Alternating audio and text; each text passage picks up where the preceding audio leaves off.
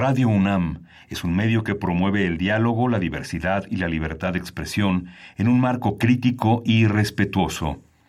Los comentarios expresados a lo largo de su programación reflejan la opinión de quien los emite, mas no de la radiodifusora. Radio UNAM presenta Primer Movimiento. El mundo desde la universidad.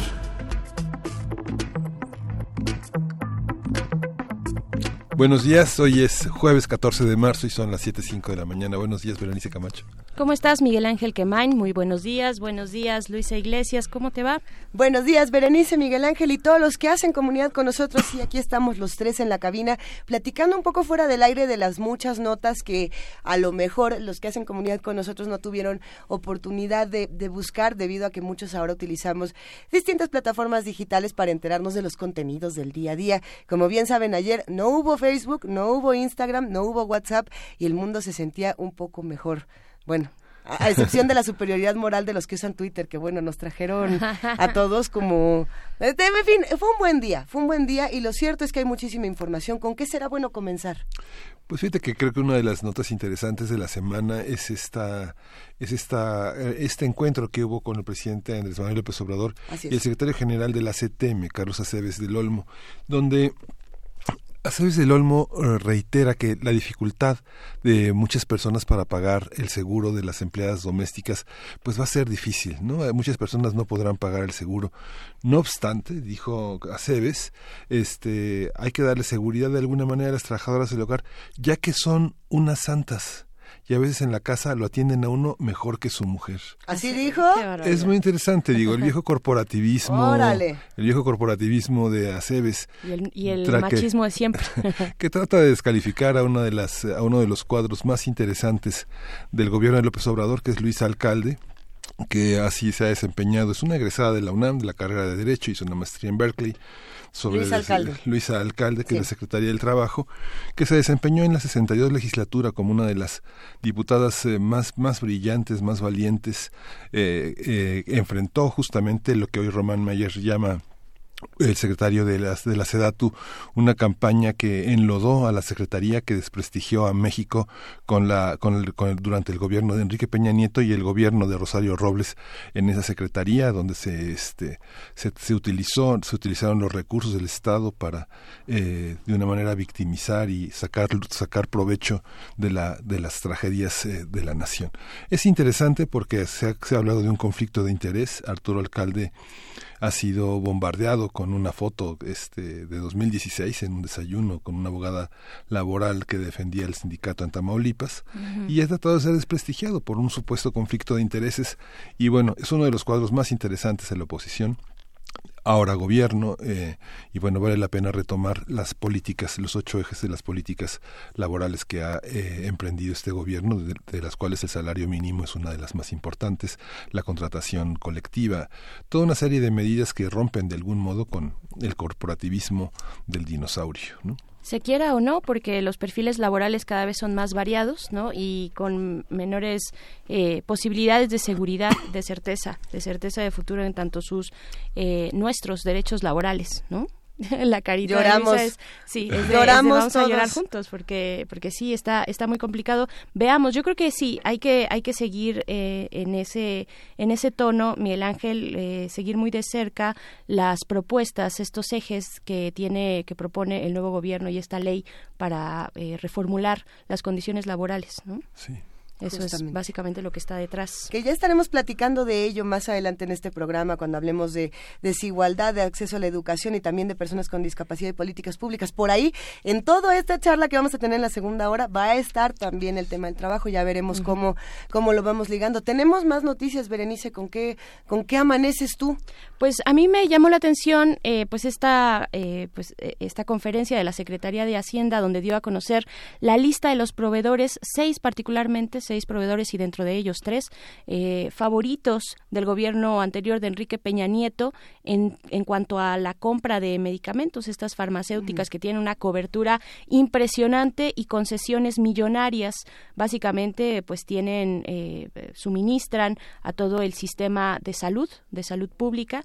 Y pues bueno, hay creo que mucho que decir, muy interesante ver cómo se hacen estos contratos, cuáles son los parámetros y cómo se miden eh, las cuestiones de eh, pues esta hegemonía, digamos, ¿no? Dentro de ese mercado creo que por ahí hay mucho que discutir. Y bueno, ya para cerrar un poco el tema de las noticias con las que amanecemos esta mañana, este 14 de marzo, un total de 34 migrantes centroamericanos, 19 adultos y 15 menores, fue rescatado por militares en un domicilio de la colonia Laguna de la Puerta, en el municipio de Altamira, en Tamaulipas.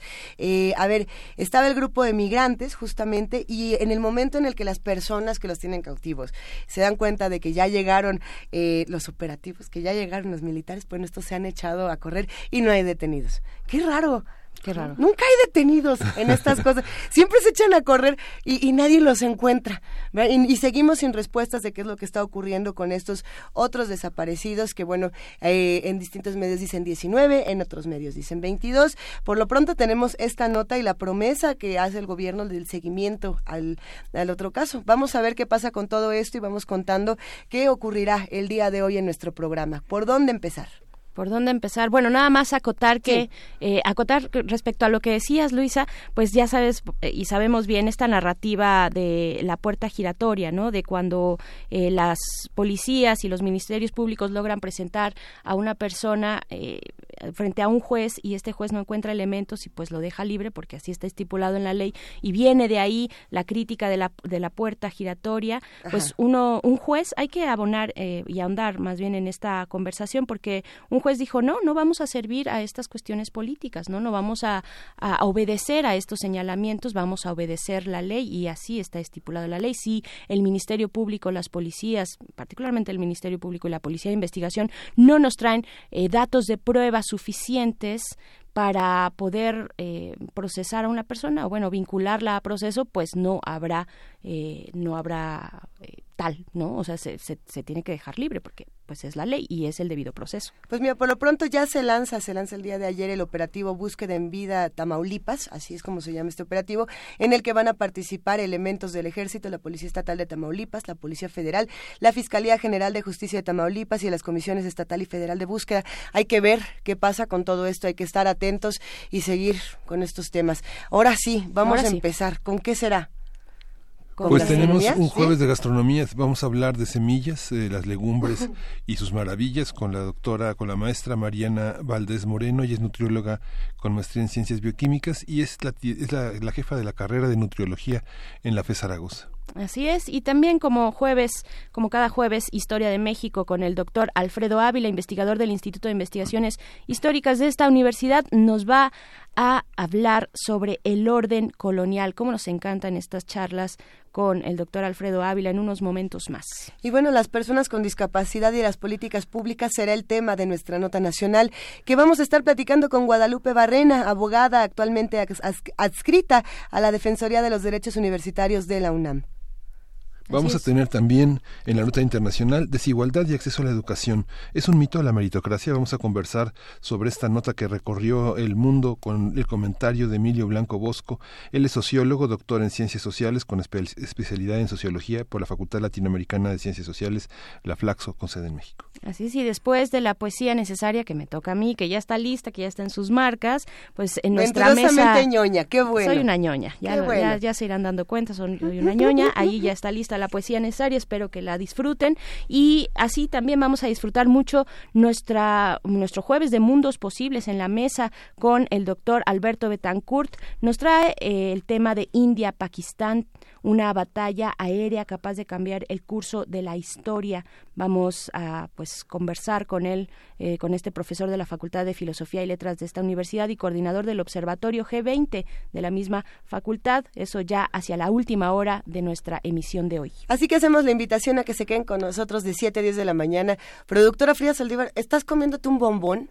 Es un no es un bombón. Está masticando tabaco. Está hijo, es que pensé que era vean nada más como uno tiene hambre a las 7 de la mañana, que era un bombón de cajeta, además, o sea, con todo y sabor me lo estoy imaginando, o de capuchino. Bueno, ya, ya, ya se lo llevo. Ya nos antojaste, además. Ya nos dijo, ah, no. Un saludable es comida saludable. Sí, motita de plátano. Saludos a todos los que nos escuchan desde Chihuahua o desde el 96.1 de FM o el 860 de AM. Para todos hay música. ¿Qué tenemos? Vamos a escuchar de Omar Rodríguez, Coma Pony. Venga.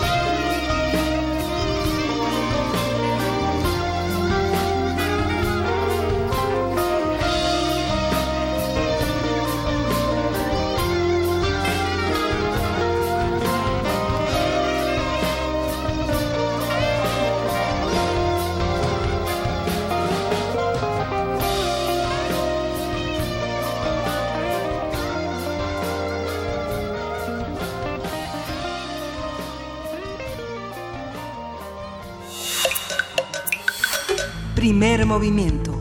Hacemos comunidad. Jueves gastronómico. Las legumbres son semillas comestibles contenidas en las plantas de la familia de las leguminosas y han sido parte esencial de la dieta humana durante siglos. La producción agrícola de frijoles, garbanzos y lentejas se remonta entre 7.000 y 8.000 años antes de nuestra era.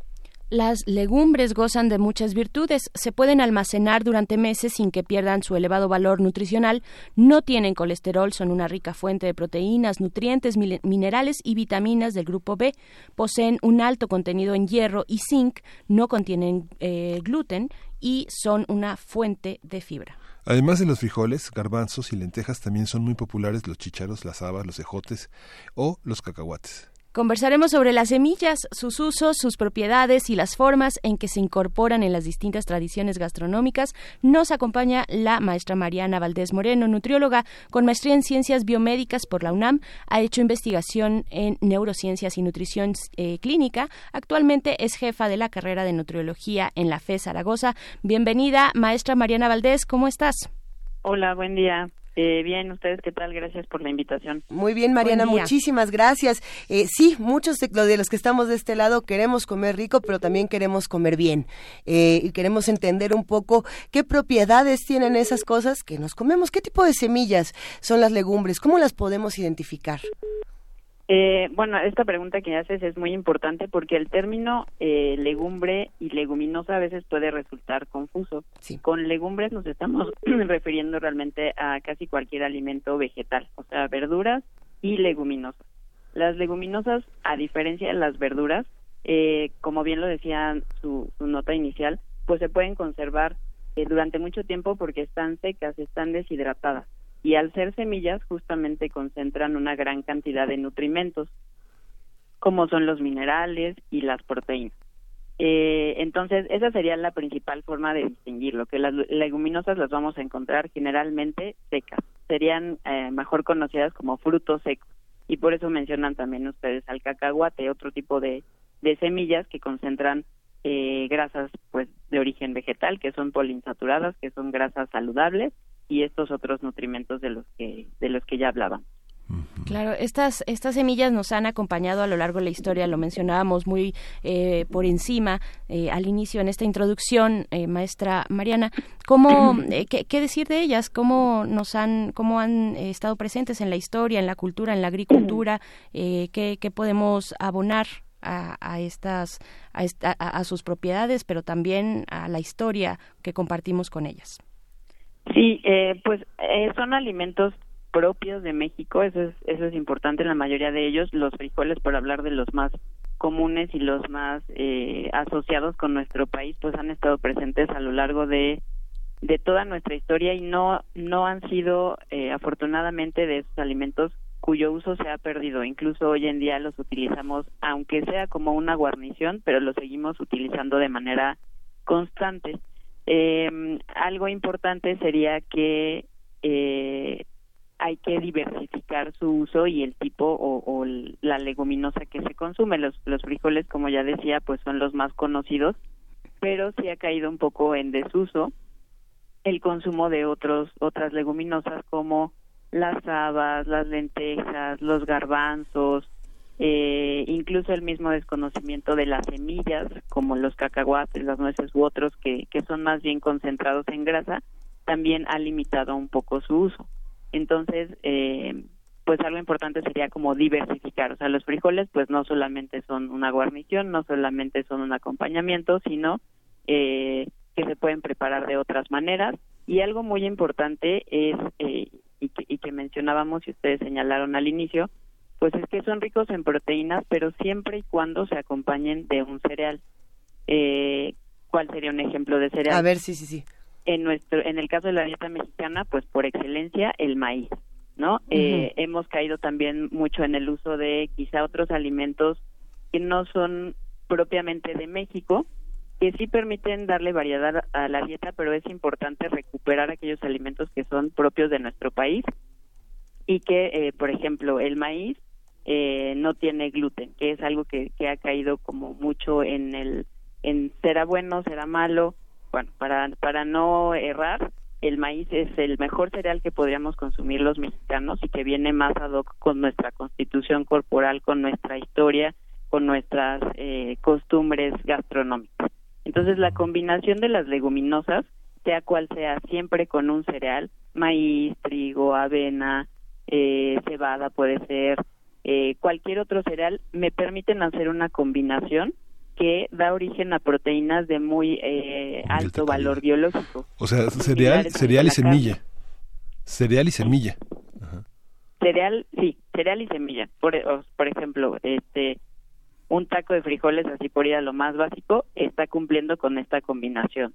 O mezclar una sopa de lentejas con arroz, está cumpliendo con esta combinación. Mm. Unas enfrijoladas cumplen con esta combinación. Ya arroz con, con frijolitos también, ¿no? Es que muchas veces se, piensan que los dos son carbohidratos. Eh, muchos, muchos nutriólogos dicen, es que los dos son carbohidratos y la combinación resulta excesiva. No sé, un arroz, unas lentejas y una copa de vino, ya seguro, seguro un, un, buen sobrepeso garantizado. ¿Eso es cierto o no? Es muy importante tu pregunta, Miguel Ángel, porque si bien eh, los las leguminosas tienen un aporte importante de proteínas, su aporte de hidratos de carbono sigue siendo superior al de proteínas. O sea, el principal nutrimento que tienen las leguminosas son los hidratos de carbono. Eh, muy similar eh, en ese sentido a los cereales. Entonces sí, como tú bien lo dices, eh, pues sí hacen una concentración importante de, de hidratos de carbono y eso los vuelve también un poco más calóricos. Lo que sería muy importante cuidar en el caso de estas combinaciones es la porción que consumo. A ver, una, una porción, por ejemplo, de leguminosa cocida sería entre un tercio y media taza y de cereal más o menos lo mismo.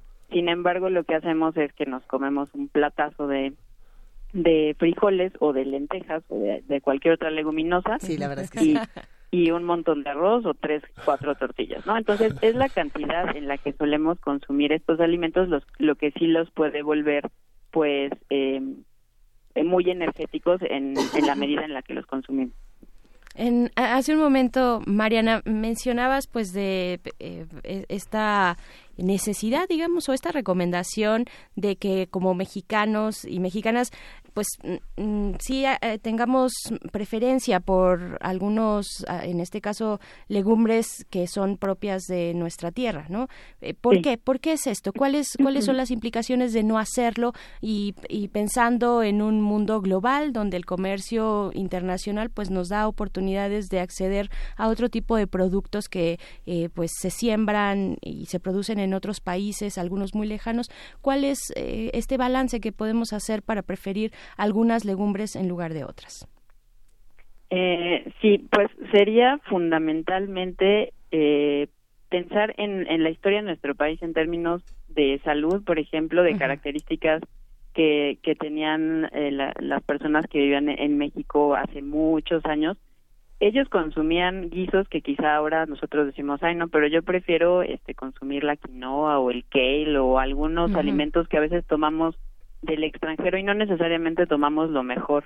Generalmente tomamos este, la comida rápida, las preparaciones sencillas que muchas veces son mucho más calóricas y más densas en grasas malas, por decirlo así.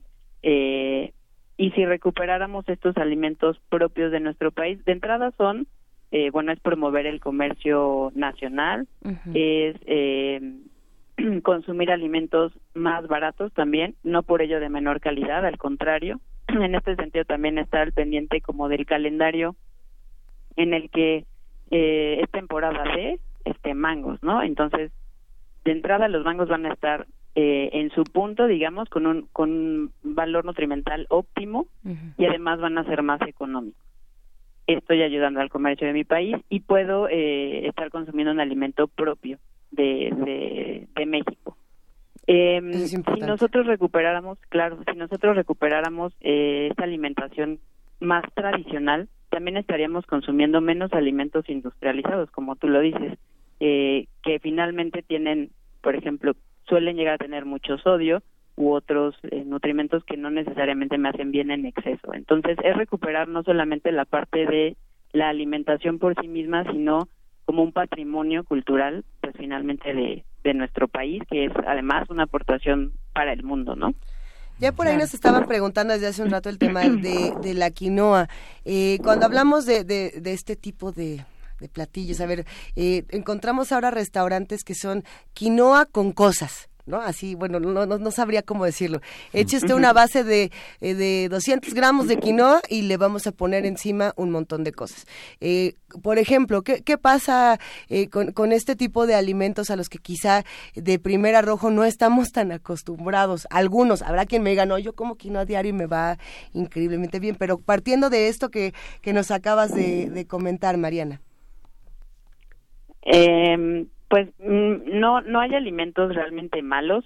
Finalmente la quinoa es un alimento vegetal, entonces mientras sea que lo consumo en la, en la manera más natural posible, eso sería una ventaja.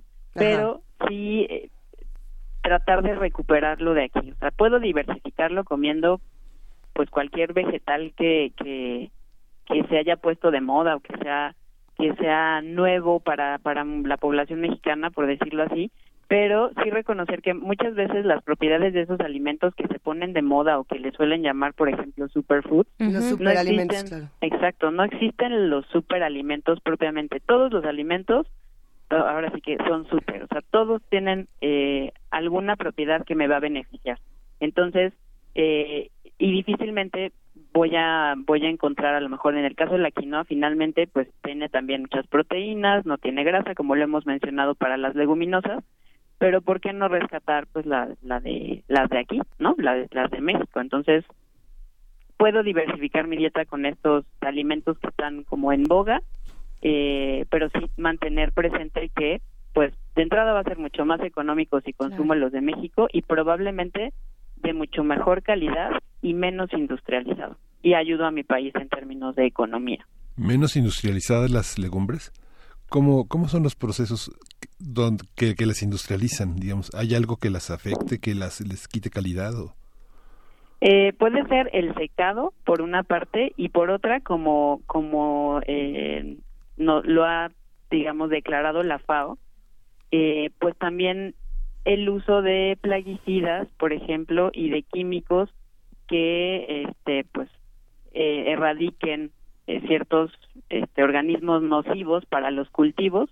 Entonces, si yo necesito transportar el alimento, eh, pues digamos, transportarlo y almacenarlo durante un largo tiempo, pues voy a tener que agregar quizá químicos que si yo consumo en el mercado o en el tianguis de por aquí por mi casa, eh, pues va a ser más directo del consumidor, no, perdón, del productor. Entonces va a haber pasado por un proceso sí seguramente de, cierto nivel de, de, industrialización, pero no tanto como, como un producto, por ejemplo, importado. Mm, para que no haya frijoles con gorgojo. Bueno, esos quién sabe, ¿verdad? Esos, esos sí aparecen como eh, producto nacional a veces.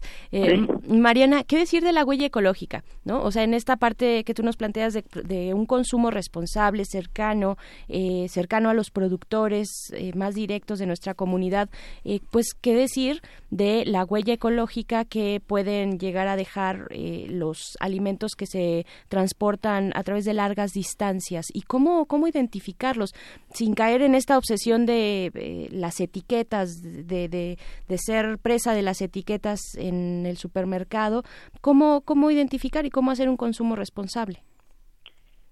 Pues miren, yo les diría que si el alimento no tiene un empaque propiamente, sobre todo hablando de frutas, verduras, eh, leguminosas, eh, alimentos de este tipo, si no tiene un empaque, eso ya me habla de que lo estoy tomando un poco más de primera mano del productor. Mm, Entonces, de entrada debería o deberíamos, se sugiere que, que prefiramos ese, esos alimentos. Y el, el ejemplo que les ponía hace un momento, ir al mercado, también lo hemos dejado mucho, eh, ir a, a, este tipo de comercios, ya solamente vamos al súper, ¿no? Y todo en el súper, cuando el mercadito a lo mejor me queda más cerca o quizá un poco más lejos, pero me va a dar eh, alimentos más frescos, no no tan refrigerados, no almacenados durante tanto tiempo como puede ser en un supermercado. Hacer un equilibrio de, de compras de todo lo vegetal o todo lo, lo que sea alimentos en general, lo puedo consumir en el mercado. Y hay cosas que no venden en el mercado, pues ya entonces me voy al supermercado. pero creo que ese sería este, un consejo que además es muy práctico y que pues es una maravilla también visitar los mercados de la Ciudad de México, es una variedad de colores, olores, sabores, uno puede comer ahí, eh, es una experiencia como, como un todo. Yo creo que el puesto de semillas más pequeñito debe tener por lo menos unas 30 semillas, ¿no? Por lo menos. Desde, desde el maíz palomero hasta, este, hasta el alpiste, ¿no? Exacto, y como lo dices, Miguel Ángel, eh, el, el, el maíz palomero, si yo compro eh, el maíz en el mercado versus un paquetito en el súper, ten por seguro que te está cerrando una cantidad de sal, de grasa y de químicos impresionante, ¿no? Es hacerlo un poco más, eh, regresar como a las raíces. Si, si los que estamos de este lado, todos haciendo comunidad, quisiéramos tener eh, un delicioso desayuno con legumbres, ¿qué nos recomendarías, Mariana? ¿Con qué nos podríamos quedar para ir cerrando esta conversación? ¿Qué receta nos propones? A lo mejor una, una saludable pero sabrosa y copiosa, porque a lo mejor estamos un poco hambrientos. eh, pues uno, una rica receta sería, se me ocurrieron ahorita, ya las había mencionado, unas enfricoladas eh, con tortilla de maíz, claro, frijoles molidos, no es necesario que los hagamos fritos, puedo rellenar estas enfrijoladas con queso, ya tengo ahí un buen aporte de proteína de la mezcla del frijol con la tortilla y el queso, y puedo agregarles encima eh, lechuga, por ejemplo, cebolla, esa en la cantidad que yo quiera y además estoy teniendo un plato completo que tiene eh, tiene fibra, tiene verdura, tiene proteína eh, y muy poquita grasa. Entonces nos podemos hacer un desayuno muy abundante. Las leguminosas son muy llenadoras también por la cantidad de fibra que tienen. Entonces un desayuno así me garantiza que estoy cubriendo este pues al menos el requerimiento para comenzar con el día. No, bueno, y, qué manera de comenzar. Eh, eh, provecho a todos los que nos escuchan y están desayunando en este momento. Pues eh, un, un, último un último comentario, Mariana, ¿con qué con qué nos nos despides? ¿Con qué despides esta conversación? sobre todo orientado hacia las modas, ¿no? Estaba yo pensando ahorita en esta semilla del hemp que también está muy de moda. ¿Qué, qué, qué, hacer con, con, esta oferta tan amplia? El gem. El gem, Pero agrego otra receta. Me puedo comer un tlacoyo de haba, un tlacoyito de haba, y eso está cumpliendo con este eh, mi combinación leguminosa cereal y además si le pongo ahí verduras nopales arriba, queda delicioso. Glorioso.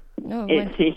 Eh, bueno, pues respecto a lo que me preguntas, eh, yo le diría primero que no se seamos muy críticos con la información o malinformación que a veces nos llega. Por ejemplo, esto de los superalimentos. Todos los alimentos me aportan algo.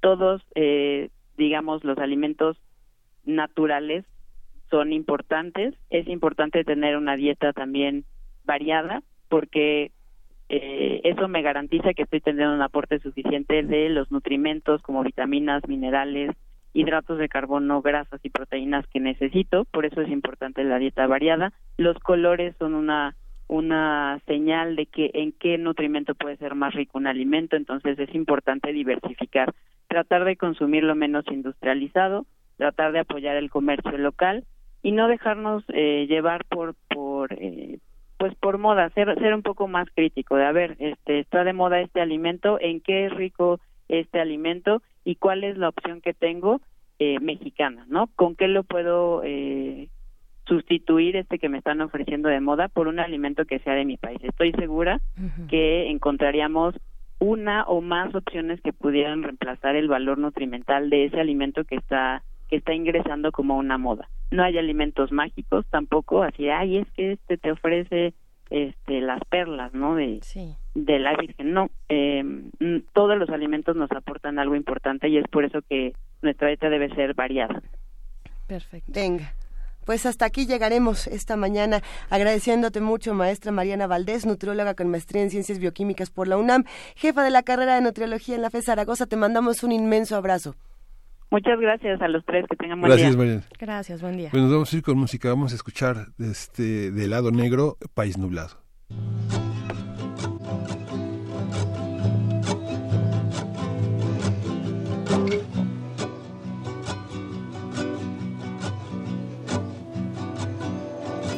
obsesionado con mi boca, habla sin respirar,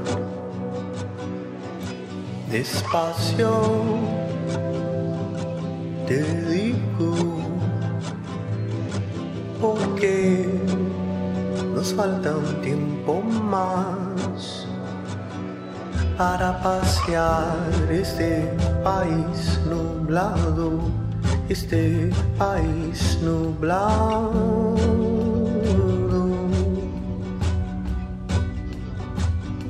Para pasear este país nublado, este país nublado.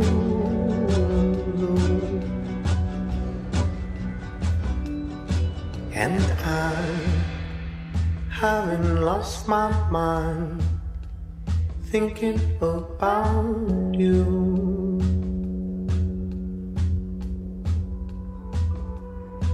And I haven't lost my breath shouting all the things we're about to do. And we'll take our turn, and we'll take our time, knowing that we'll be here long after you. Para pasear este país nublado, este país nublado.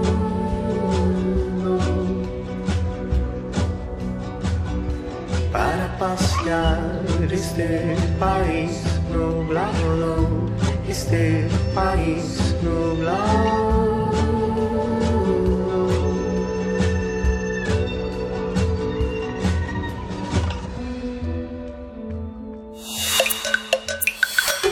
Primer movimiento. Hacemos comunidad. Historia de México.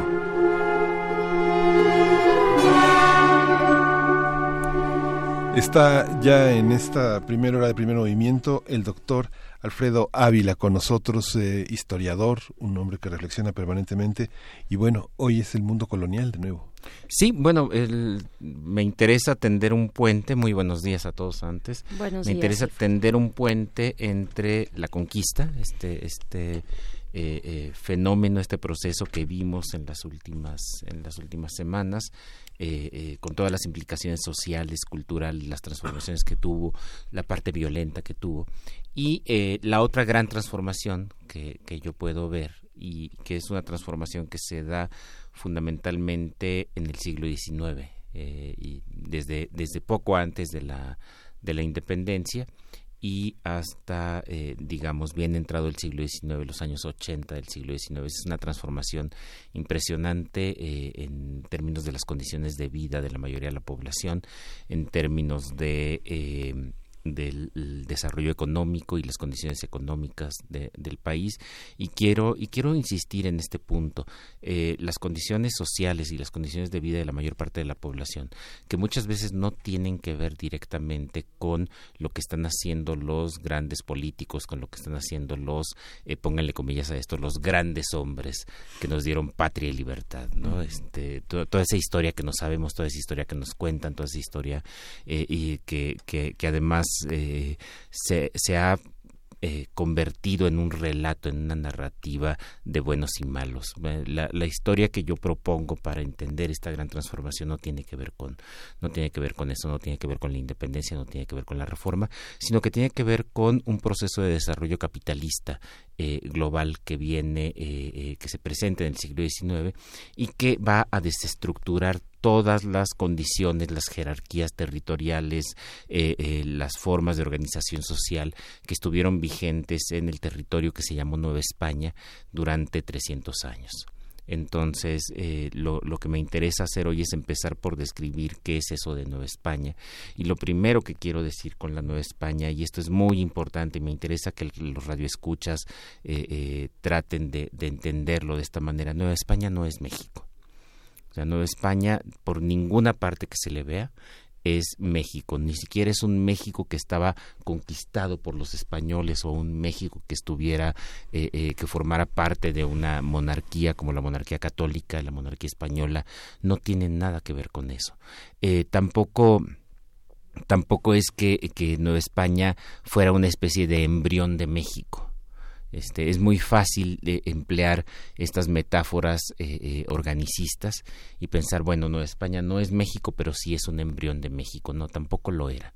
Tampoco lo era y tampoco lo era porque nosotros ya estamos de este lado de, la historia. Nosotros ya estamos viendo todo lo que sucedió y entonces por eso es muy fácil imaginarnos que Nueva España es, es, un germen de México, pero si lo vemos desde la propia perspectiva de la Nueva España, pues nada indica que de allí surgiera un país con las características del país que tenemos hoy. Y de hecho, en un sentido muy concreto, no nació un país de Nueva España nacieron varios países. De esa cosa que se llamaba Nueva España, pues hoy mismo estaríamos hablando por lo menos de los países centroamericanos, sin Panamá. Estaríamos hablando, por supuesto, de los estados de la Federación Mexicana y probablemente también estaríamos hablando de algunos estados de la Federación estadounidense. Eh, entonces, Nueva España no es lo que nosotros entendemos hoy como México y por lo tanto tampoco podríamos pensar que los estados que están al norte de la frontera, de nuestra frontera actual, es que vinieron a quitárnoslos. Este, sí, hubo una guerra, eh, eh, Estados Unidos despojó a la República Federal de California y de Nuevo México, no de Texas, Texas es otra historia, eh, pero, pero en realidad tampoco queda claro que aquellos países, que aquellos estados fueran parte de la Nueva España. Es decir, lo primero que hay que aprender es que Nueva España es un país diferente a México y es un país diferente eh, y lo que voy a tratar de hacer en, esta ocasión, pero tal, seguramente en alguna, en alguna posterior es entender cómo es ese país. Y lo primero que hay que decir es que es un país que no tiene fronteras, por ejemplo. La Nueva España no tiene fronteras. Yo sé que en los mapas nos presentan siempre la frontera tan bonita, esa del paralelo 42, es decir, al norte de California, al sur de, de, de, de Oregon, pero pero no, la verdad es que esa frontera se fijó en el siglo XIX, en 1819, es decir, dos años antes de la independencia y no fue ratificada en el Congreso de Estados Unidos. para todo efecto práctico, Nueva España nunca tuvo esa frontera, nunca existió esa frontera. Tampoco nos queda claro hasta dónde llega eh, eh, por, por, el sur, porque es verdad que, Chiapas y Guatemala y el resto de, de, los actuales países centroamericanos forman una audiencia diferente. Chiapas no forma parte de la audiencia de, de, México, no formaba parte de la audiencia de México y tienen un gobierno propio y tenían una capitanía propia y sin embargo también dependen de la Nueva España en el sentido del, del ámbito fiscal eh, eh, ellos proporcionan recursos, ellos pagan impuestos, pero también reciben recursos de, de, la Ciudad de México. El gobierno virreinal de la Ciudad de México envía recursos a Centroamérica, igual que los manda a Cuba, igual que los manda a Venezuela, igual que los manda a las Filipinas o los manda a lo que hoy es el sur de Estados Unidos, la Florida, Texas, California, Nuevo México. También allá se mandan eh, recursos para la administración pública. Entonces, no queda claro si, si aquello forma parte de Nueva España o no. El virrey, por ejemplo, es patrono de la iglesia y como vicepatrono de la iglesia, digo vice porque el patrono patrono es por supuesto el rey, el virrey es representante. Como representante del rey en materia eclesiástica puede meter su cuchara incluso en Filipinas. Y por supuesto a nadie se le ocurriría que Filipinas forma parte de, Nueva España. Eh, en cambio, en materia de administración de justicia, el virrey no tiene jurisdicción en Guadalajara porque Guadalajara, eh, y cuando digo Guadalajara me refiero por supuesto a lo que es Jalisco, pero también Sinaloa, también San Luis Potosí, eh, Zacatecas, bueno, parte de San Luis Potosí, Zacatecas, Tamaulipas, Durango, tal. Todo eso es una audiencia diferente en la que el virrey no tiene jurisdicción en administración de justicia. Salvo en un pequeño pueblo, que además es el pueblo de mi madre, que es la Villa en Nombre de Dios en Durango, que, es como una pequeña lagunita allí que depende del virrey. Y Baja California depende del virrey porque Hernán Cortés así lo, así lo decidió.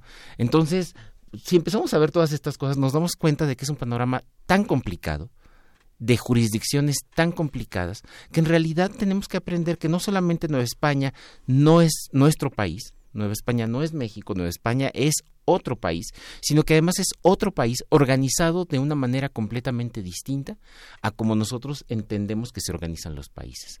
Aquel es un país sin fronteras, aquel es un país en el que las autoridades tienen jurisdicción en una parte sí en materia de hacienda, en una parte no en materia de justicia, en una parte sí en materia de guerra, en una parte también en materia de, eh, em, de, religión.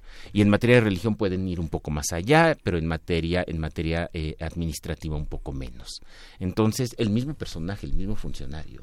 Entonces, es una cosa que nosotros no, no, entendemos ahora y que se fue formando a lo largo de 300 años de manera muy casuística, de manera eh, muy experimental, con decretos que le permitían al virrey o le permitían al, al presidente de la audiencia de Guadalajara tener jurisdicción sobre un pequeño pueblo y no sobre y no sobre otro. Y además a esto hay que agregar que se trata de un orden corporativo. Los ciudadanos, los que, no son ciudadanos, los vasallos del rey, no son iguales ante la ley. Y por lo y no son y una misma persona puede depender de justicias diferentes. Si, si una misma persona tiene un pleito en materia de tierras, pero esa materia de tierras es con una comunidad indígena, entonces hay un tribunal especial, el Tribunal de Indios, que se encarga de resolver este asunto.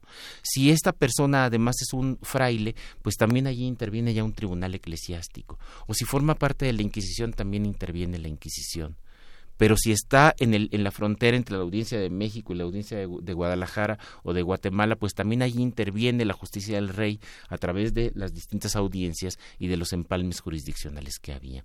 Yo entiendo que eh, todo esto que estoy diciendo va a generar en los radioescuchas una enorme complicación y no estoy aclarando absolutamente nada, pero en parte ese es mi objetivo. Lo que quiero mostrar es que se trata de un mundo completamente distinto y mucho más complicado de lo que siempre nos enseñaron. Mucho más complicado que ese país que tenía fronteras, que tenía intendencias que más o menos son los mismos estados que tenemos ahora. No, es, es, un panorama completamente diferente. Los estudiosos del periodo están mostrando que se trata de un orden que no tiene absolutamente nada que ver con lo que nosotros entendemos por Estado y por la organización de un Estado. Y es que esta convocatoria que haces eh, es una convocatoria a romper con la idea de que hay una naturaleza que nos determina. E, exacto. siempre hemos sido así. Exacto, y, que fue una idea que se formó en el siglo XIX. Ya lo he dicho en alguna ocasión, se formó cuando don Vicente Riva Palacio y el grupo de escritores que estaba a su alrededor escribe esa monumental obra que es el México a través de los siglos. Y entonces el México a través de los siglos es el mismo México antes de la independencia, pero no, no importa, es México. Antes de la conquista, no importa, es México. ¿Sí? Como, como si fuera la misma cosa al que, que nada más le van sucediendo, eh, le, va, le van pasando los años. Edmundo Gorman decía eso, ¿no? Como si, como si México fuera esencialmente lo mismo y nada más le pasa el tiempo, pero no lo cambia. Va envejeciendo seguramente, pero, pero no, lo, no lo cambia. En realidad estamos hablando de cosas muy diferentes. ¿Qué es Nueva España? Nueva España es un territorio en América del Norte que depende del rey de España, que forma parte de la soberanía del rey de España y para la cual el rey de España tiene distintas formas de administración que incluyen virreyes, audiencias, intendentes, gobernadores, capitanes generales, comandantes en las provincias internas. Eh, el tema de las provincias internas también es bien interesante. Como sabemos, las provincias internas son los territorios que están al norte de San Luis Potosí. Nunca quedó claro nunca quedó claro hasta tres o cuatro años antes de la independencia si esos territorios dependían del virrey de Nueva España o eran independientes del virrey de Nueva España. Cuando Alexander von Humboldt estuvo en Nueva España en 1804, y entre los muchos mapas que hizo, hace un mapa general, una carta general de la Nueva España, termina Nueva España en el paralelo 32, es decir, excluye todas las regiones del norte. Mm. Todas las regiones del norte dice, esas son otras cosas. Esos son comandantes que son independientes del virrey de Nueva España. ¿Que tienen relación con el virrey? Sí, sí tienen relación con el virrey. El virrey tiene que mandarles dinero. Pero reitero, también manda dinero a la Capitanía de Venezuela. Y eso no significa que Venezuela forme parte de, Nueva España aunque dependa de Nueva España. Eh, es un panorama mucho más complicado de lo que imaginamos nosotros. ¿no?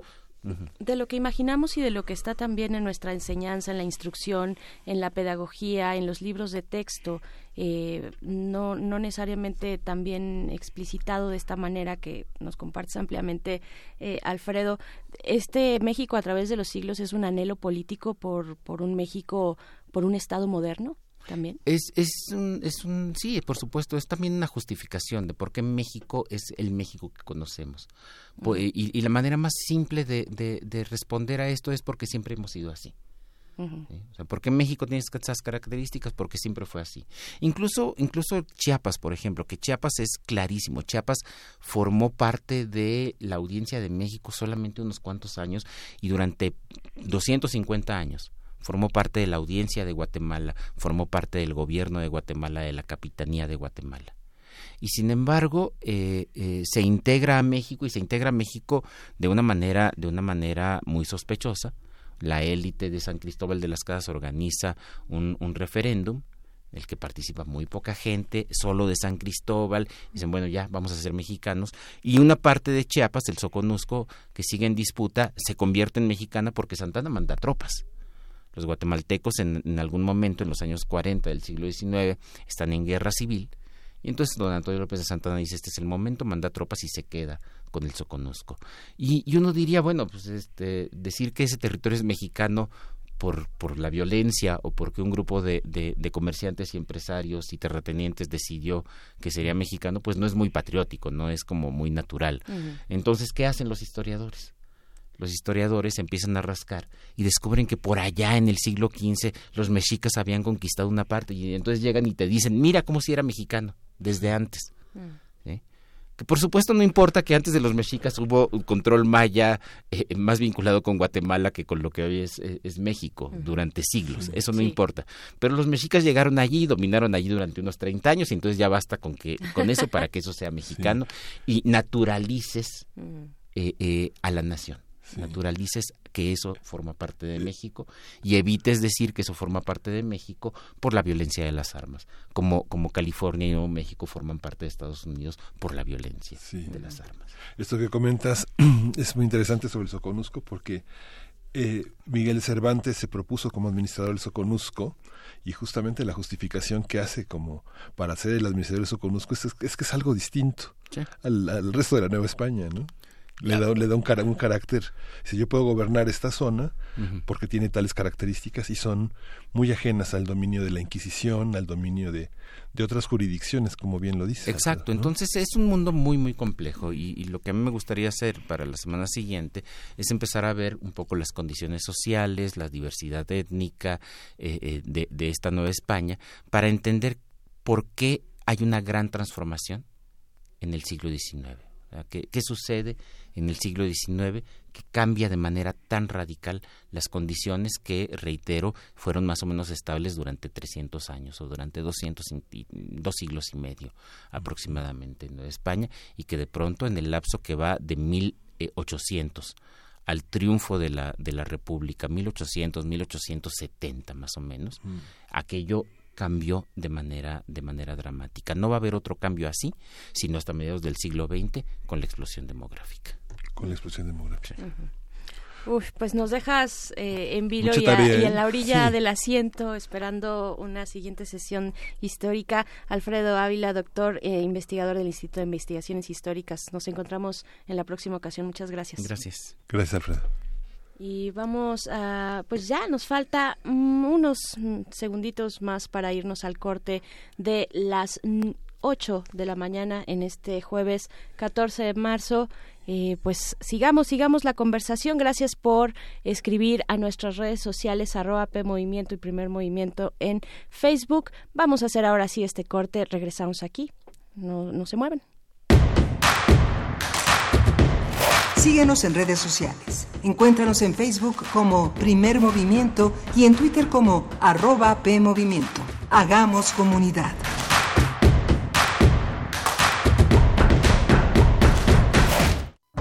Lenguajes textuales sin fronteras, performance y neurociencia se encuentran gracias a la palabra que es arte, sonido y textura, conocimiento y creación.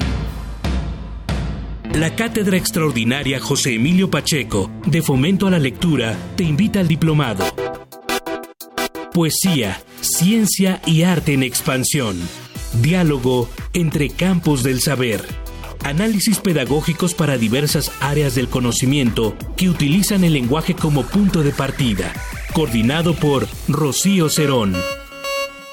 Del 11 de abril al 10 de diciembre, en seis módulos de 20 horas cada uno. Sesiones, jueves, de las 16 a las 20 horas, en la Casa Universitaria del Libro, Cazul.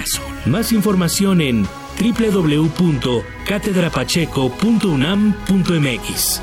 Expande tu mente y encuentra tu voz en donde las disciplinas convergen. 1997, despenaliza el aborto en el DF. Este es el gran avance en materia de derechos humanos. La nueva reforma permite el matrimonio entre parejas del mismo sexo en el Distrito Federal. La ciudadanía frena el corredor Chapultepec gracias a la consulta organizada por el IEDF. Este primero de julio de 2018, en la Ciudad de México, se registró un nivel de participación histórico. Hace más de dos décadas decidimos transformar nuestra ciudad. Con participación todo funciona. 20 años construyendo democracia. Instituto Electoral Ciudad de México.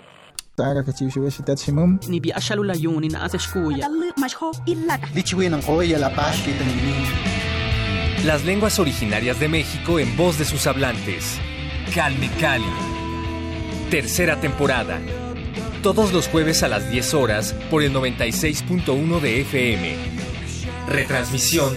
Domingos 15.30 horas por el 96.1 de FM. Radio UNAM. Experiencia sonora.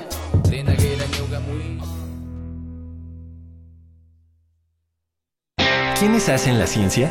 ¿Cómo se suma la ciencia a las soluciones de los problemas iberoamericanos?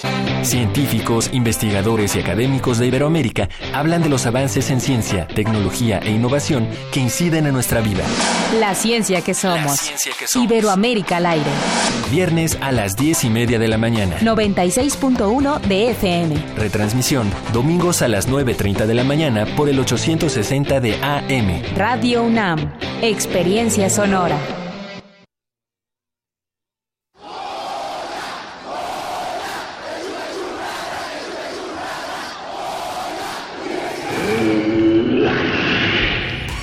¿Te identificaste? Identifícate con Fundación UNAM y ayuda a becar a miles de alumnos universitarios. Súmate 5340-0904 o en www.funam.mx. Contigo hacemos posible lo imposible.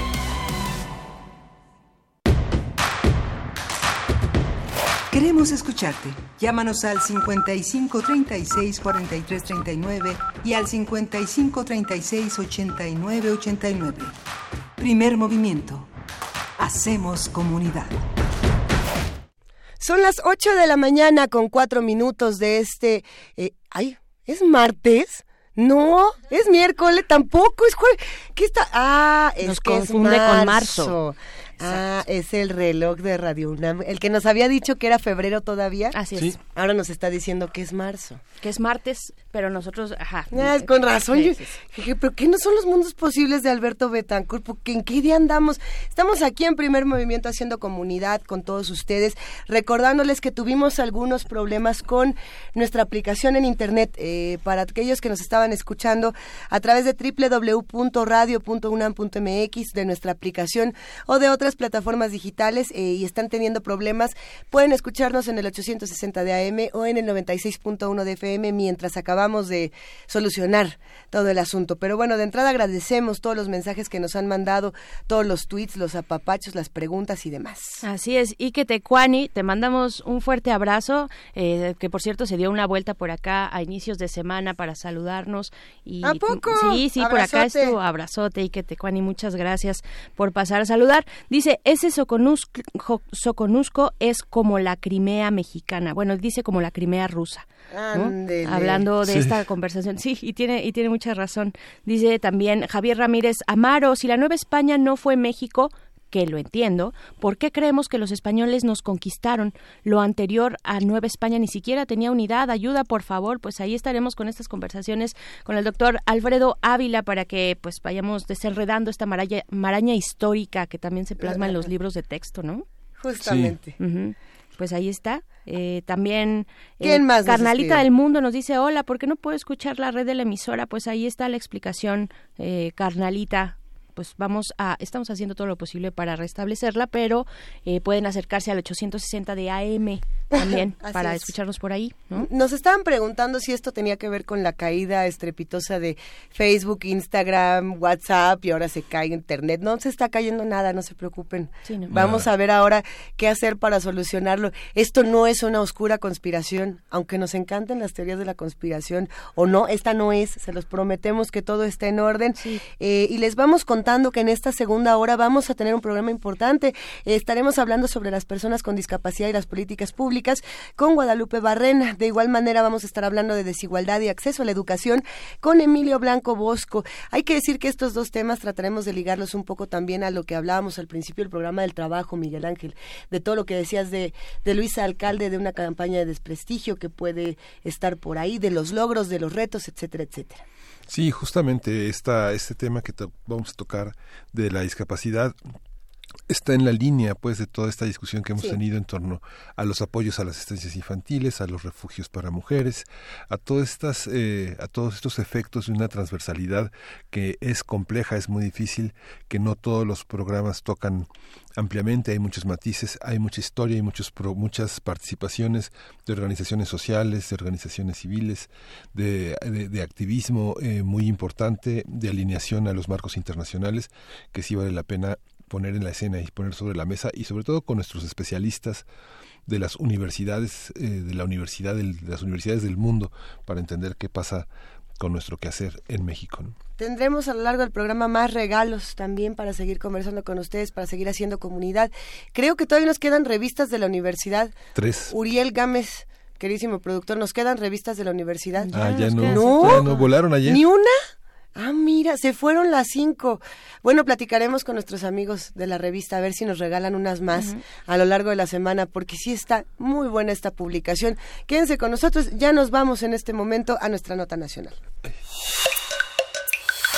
Primer movimiento. Hacemos comunidad. Nota nacional. Desde el inicio de su gobierno, el presidente Andrés Manuel López Obrador anunció el programa Pensión para el Bienestar de las Personas con Discapacidad. En febrero, el mandatario informó que los beneficiarios ya estaban recibiendo los recursos, por lo que cuestionó la existencia del Consejo Nacional para el Desarrollo y la Inclusión de las Personas con Discapacidad, el CONADIS. El viernes pasado, Ariadna Montiel, subsecretaria del Bienestar, confirmó a un grupo de activistas que el CONADIS ya es inviable. La posible desaparición de este consejo ha generado preocupación entre diversos organismos. El primero de marzo, el Centro contra la Discriminación, SECODI, presentó un amparo para obligar al presidente a designar a un o una titular en el CONADIS. Por su parte, la Asamblea Consultiva del Consejo Nacional para Prevenir la Discriminación hizo un llamado a López Obrador para que revise y fortalezca el CONADIS. En un comunicado, el CONAPRED dijo que si bien el programa implementado por el gobierno es una medida de apoyo inmediato y directo para solventar algunas necesidades básicas de personas con discapacidad, no todos los derechos pueden ser cubiertos con transferencias. A su vez, la Comisión Nacional de Derechos Humanos alertó que la posible desaparición del CONADIS generaría una afectación directa a los derechos de las personas con discapacidad que históricamente han sido víctimas de discriminación y estigmatización. A partir de la posible desaparición del CONADIS, vamos a hablar sobre las personas con discapacidad en México, su situación, sus necesidades en términos de políticas públicas, y está con nosotros Guadalupe Barrena. Ella es abogada, actualmente adscrita a la Defensoría de los Derechos Universitarios de la UNAM, y antes coordinó durante más de cinco años la clínica jurídica del Programa Universitario de Derechos Humanos, donde se litigan casos de personas con discapacidad intelectual y psicosocial. Buenos días, Guadalupe, ¿cómo está? Muchas gracias por estar con nosotros. Hola, ¿qué tal? Buenos días. Muchas gracias por la invitación. Gracias, gracias a ti, Guadalupe. Pues primero preguntarte, creo que dentro de todo este panorama que al que le hemos hecho una breve introducción, eh, primero cabe cabe mm, responder a la pregunta de cómo se construye la discapacidad. ¿Cómo estamos entendiendo socialmente la discapacidad? ¿De qué hablamos cuando hablamos de personas que viven con una discapacidad? Yo pienso que hay dos visiones que están normalmente pues eh, en flujo, en transición. Eh, una de ellas tiene que ver con una visión centrada en la situación eh, de la persona, con base por ejemplo, en una limitación física de algún tipo. Y por otro lado, eh, la visión de que eh, la, la situación de la persona se enfrenta a barreras o condiciones determinantes en el entorno, porque el entorno no está adaptado para las condiciones específicas eh, de esa persona y las limitaciones que pueda llegar a tener. Entonces, eh, históricamente, la, el gobierno de la situación de las personas con discapacidad se ha construido a partir de esta visión individual sobre las limitaciones que las personas pueden tener. Eh, antiguamente, pues con una perspectiva de normalizar o curar a las personas eh, eliminando sus limitaciones o digamos atenuándolas. Pero eh, pues desde hace más o menos en los últimos 30 años quizá más eh, movimientos políticos en diferentes lugares del mundo pues han promovido eh, la inserción en, en la visión gubernamental de otra perspectiva de la discapacidad en donde aceptamos que la diferencia de la humanidad existe, que las personas tenemos diferentes limitaciones o podemos tener diferentes limitaciones físicas eh, o sensoriales o mentales y eh, la carga existe en el entorno de em, transformar sus condiciones para que todas las personas podamos acceder eh, pues a todas las formas de participación. Eh, Guadalupe, esta, esta visión, ¿cuál es la, cuál, qué, cuál es la historia que de la, de la, del pensamiento sobre la discapacidad en México? Hay distintas visiones, han pugnado distintas corrientes. Eh, en este momento, una, un eje fundamental es el tema de los derechos humanos, pero está el tema del desarrollo social, está el tema de los niños y las niñas, este tema de la educación y el tema de las mujeres. ¿Cómo conjuntar una agenda común? ¿Cómo hacer en esta historia eh, una estructura gubernamental que sea capaz de tener todos estos matices y atender de una manera que no, que no discrimine un, aspectos que están tan trenzados? Yo creo que el reto más importante para la para la construcción de políticas en el gobierno tiene que ver con la coordinación de diferentes agendas, justamente. Entonces, eh, hay muchos grupos de población eh, que tienen necesidades específicas. Y digamos desde una perspectiva histórica pues claro algunos grupos eh, pues se han representado en instituciones públicas para avanzar el ejercicio de sus derechos pero la mm, la la idea como yo lo veo, es que en el caso específico de la discapacidad, el reto más importante es integrar la política de discapacidad en la construcción del resto de las operaciones del gobierno. Y esto tiene que ver con la complejidad del tema, por una parte. Eh, segundo, con el hecho de que venimos de muy, muy atrás en México en la implementación de la política eh, para, para la implementación de la Convención de los Derechos de Personas con Discapacidad. Y por lo tanto es imposible que una sola entidad, en el, deja tú en el gobierno, en el Estado mexicano, em, tenga la capacidad para, eh, para hacer este cambio real. En realidad, la pues lo que uno esperaría de oficinas como CONADIS Así es es su capacidad de movilizar a las entidades de gobierno en sus respectivas competencias para que todas las necesidades de las personas con discapacidad se puedan atender, pero de una forma estructural. Es decir, eh, se necesitan cuestiones de desarrollo, de salud, de trabajo y otras más que tienen que ver con, eh, como decía, la hemos desafíos de una visión histórica que tradicionalmente pues se ha construido en torno de la digamos, equiparar la discapacidad con la enfermedad y eso trae consigo pues por ejemplo el surgimiento de toda la política de asistencia social en México. Entonces, las estructuras de gobierno en este momento pues están todavía diseñadas para responder a esa visión de asistencia social Y el reto de CONADIS o cualquier otra instancia que tenga esta función, eh, me parece que puede ser proponer un camino sobre cómo tienen que transformarse estas estructuras de gobierno para que de manera eficaz se atienda estructuralmente eh, pues el gran vacío que existe eh, para la satisfacción de los derechos de este colectivo. Claro, a ver, eh, Guadalupe, ¿qué nos pasó? ¿Qué nos pasó? ¿Por qué existe este gran vacío si México tuvo un papel fundamental a través de la figura de Gilberto Rincón Gallardo en la elaboración, en, en, pugnar por establecer esta Convención de los Derechos de las Personas con Discapacidad? ¿Qué pasó en el camino? ¿Qué pasó de aquel momento al día de hoy donde nos estamos preguntando si es eh, adecuada o no, conveniente o no eh, mantener la eh, y donde vemos, bueno, pues que en las calles de la ciudad, en las políticas públicas, no hay, vaya, están diseñadas para un tipo de persona que no tiene dificultades de movilidad, vaya, ¿qué, ¿qué nos pasó en el camino?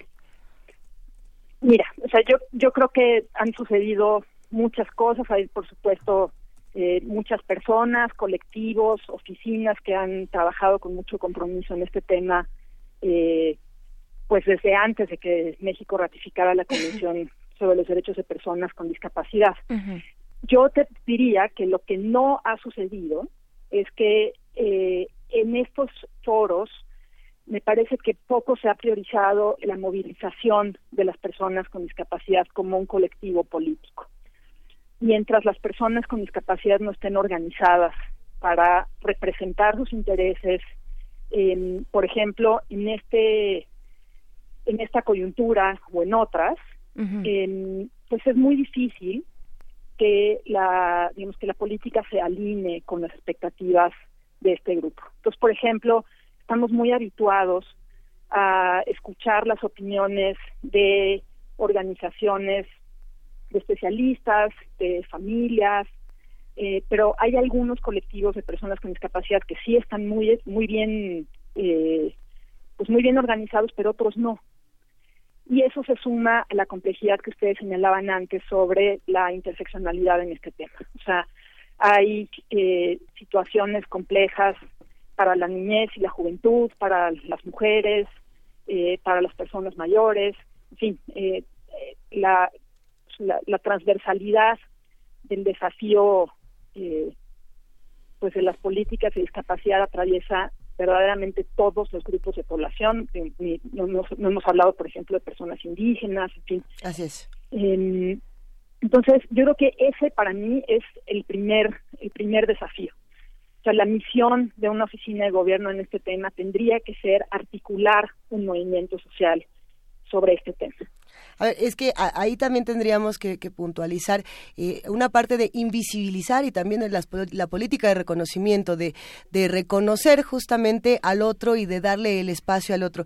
Eh, si desaparece Conadis, ¿Qué, estamos haciendo? Estamos invisibilizando si no hay otro plan. ¿Hay otro plan? ¿Hay un, un plan B, Guadalupe? ¿Hay algo que se esté diciendo en este momento eh, como una contrapropuesta por parte de las autoridades para decir no se está invisibilizando una población, se está manejando de otra manera? La información que yo tengo es que este plan alterno pues realmente se agota en el programa eh, de becas para personas con discapacidad, que sin duda es muy importante desafortunadamente no es, no refleja una visión estructural em, de cómo se van a salvar las grandes deficiencias que tenemos en la, pues en la infraestructura gubernamental de todo tipo para que se puedan hacer reales los derechos de estas personas. El tema de los de los recursos financieros para las personas en lo particular sin duda eh, es importante, pero pues hay un hay un sinnúmero de otras acciones que no necesariamente cuestan dinero, pero que sí toman tiempo y sobre todo pues toma la, la, inversión de planificación, de transformar nuestras estructuras, como decía hace un momento, pues una visión antigua em, que cumplió seguramente muy bien sus fines pues hace 30 o 40 años, pero que en este momento pues no realmente no satisface la pues los requerimientos de la Convención eh, sobre los Derechos de las Personas con Discapacidad. Claro, y hace un año, regresando por poner una fecha cualquiera, estábamos satisfechos con, los logros que se tenían por parte de CONADIS y de otras instituciones. ¿Podíamos decir que eh, las estrategias eran las correctas y que teníamos resultados efectivos para las personas con discapacidad? Yo creo que siempre se puede hacer mejor. En lo que yo extraño en, la, en, el diálogo público que, existe en este momento o que ha existido en otros momentos es que la tenemos, eh, tenemos que aprovechar el momento para abrir una gran discusión, por ejemplo, de cómo podemos movilizar los recursos que en este momento se canalizan, yo qué sé, a través del sistema DIF, eh, para la atención de personas con discapacidad que están en situación de abandono, eh, los recursos que se utilizan en el sector salud, estos recursos que se canalizan a través de desarrollo social, en fin, cómo, cómo tenemos una visión global de, la inversión que estamos haciendo eh, en la política en torno de este colectivo y cómo la reorganizamos de manera más eficiente. no es que en México no existan instituciones que puedan atender este tema. Es que sus mandatos pues no se han actualizado, digamos, al, a las exigencias de la convención y esto pues tiene que ver con una serie de deficiencias. Por ejemplo, yo creo que la más urgente, aparte de la movilización política, es que pues tenemos información de muy mala calidad. O sea, por ejemplo, eh, la OMS tiene un estimado de que el 15% de la población mundial puede vivir con una discapacidad. Y en México nuestra estadística dice que pues más o menos el 5% de la población puede vivir con una discapacidad. Entonces, para empezar, pues es un asunto claramente eh, pues mal diagnosticado, digamos, porque no tenemos, eh, no hemos abierto los espacios para tener unas, eh, pues unas herramientas pues más actualizadas de cómo de cómo se puede incursionar en el tema del diagnóstico y, y sobre todo mm, creo que no, bueno, yo al menos no, no veo eh, necesariamente una intención de sumar las facultades que tienen muchos cuerpos de gobierno para activarnos en este tema. O sea, por ejemplo, no solamente con NADIS, sino eh, yo preguntaría, me preguntaría qué está haciendo eh, la Auditoría Superior de la Federación para auditar el ejercicio de esos recursos, eh, qué ha hecho el Congreso para vigilar el ejercicio eh, del Ejecutivo en este tema. Y por supuesto, México es un país con una estructura política muy compleja por el, asunto de la de que somos una federación y entonces hay algunos temas que se pueden resolver en el Congreso de la Unión o en el Ejecutivo Federal, pero otros no. Entonces, eh, eso lo que requiere es un enorme esfuerzo de coordinación entre, la, por ejemplo, en este caso con ADIS, que aparte pues ejecuta el mandato de la Convención de vigilar la implementación del tratado, pero para hacer que otras autoridades se movilicen. Creo que ese es el, pues es el gran, nuestro gran pendiente, pues. Es un, es un reto fundamental eh, eh, estamos completamente de acuerdo, Guadalupe, porque estamos hablando de personas, estamos hablando de personas que, em, que tienen una, que, viven una discriminación tal que, que, es difícil el acceso eh, incluso a la educación, ya no digamos universitaria, ¿no? ¿Cuándo vamos a ver personas con, que viven con alguna discapacidad que puedan tener un, un, cargo de gobierno, por ejemplo, ¿no? O sea, esta, la, la limitación es, es muy grande o al menos es lo que mm, la perspectiva que yo tengo. Dinos tú si es si es cierto, pero es lo que se puede ver, lo que se puede ver en las calles, lo que se puede ver en los medios de comunicación. Tampoco tenemos personas detrás de los micrófonos, detrás de las cámaras que tengan eh, que vivan con alguna discapacidad y, y, el gobierno pues nos sale con este plan de becas para para estas personas, ¿no? Además decimos para estas personas como si eh, pues no pudiéramos cualquier cualquiera, como si fuéramos distintos y como si cualquier persona no pudiera adquirir, no pudiéramos adquirir en algún momento, ojalá no, pero algún tipo de discapacidad, ¿no? Ya de entrada, pues con, con, con la edad, las enfermedades crónicas te, te, pues te someten a un esquema de, discapacidad, de Guadalupe. Absolutamente. La, efectivamente, yo creo que vale mucho la pena destacar lo que dices sobre el hecho de que todas las personas en un momento eh, podemos vivir con una discapacidad. Esta, como este alcance universal de, la posibilidad de esta condición, pues definitivamente debería también eh, servir en el en el entorno público para discutir qué vamos a hacer en este tema. Y como digo, yo no, no creo que esté mal que tengamos eh, este sistema de becas que ha propuesto el Ejecutivo Federal.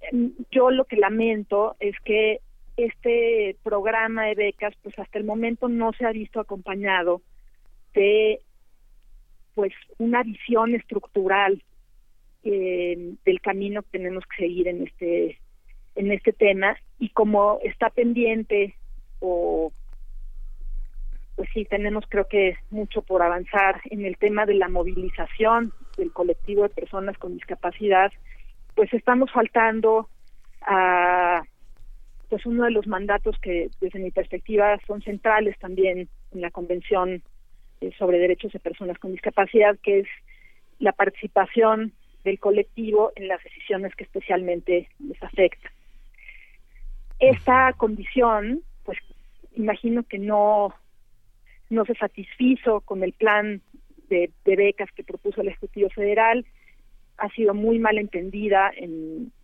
pues en algunas oportunidades donde se ha discutido legalmente, por ejemplo, en la Suprema Corte, y es un tema que pues que genera mucha mucho rechazo, yo creo. Sí. Pero es absolutamente necesario.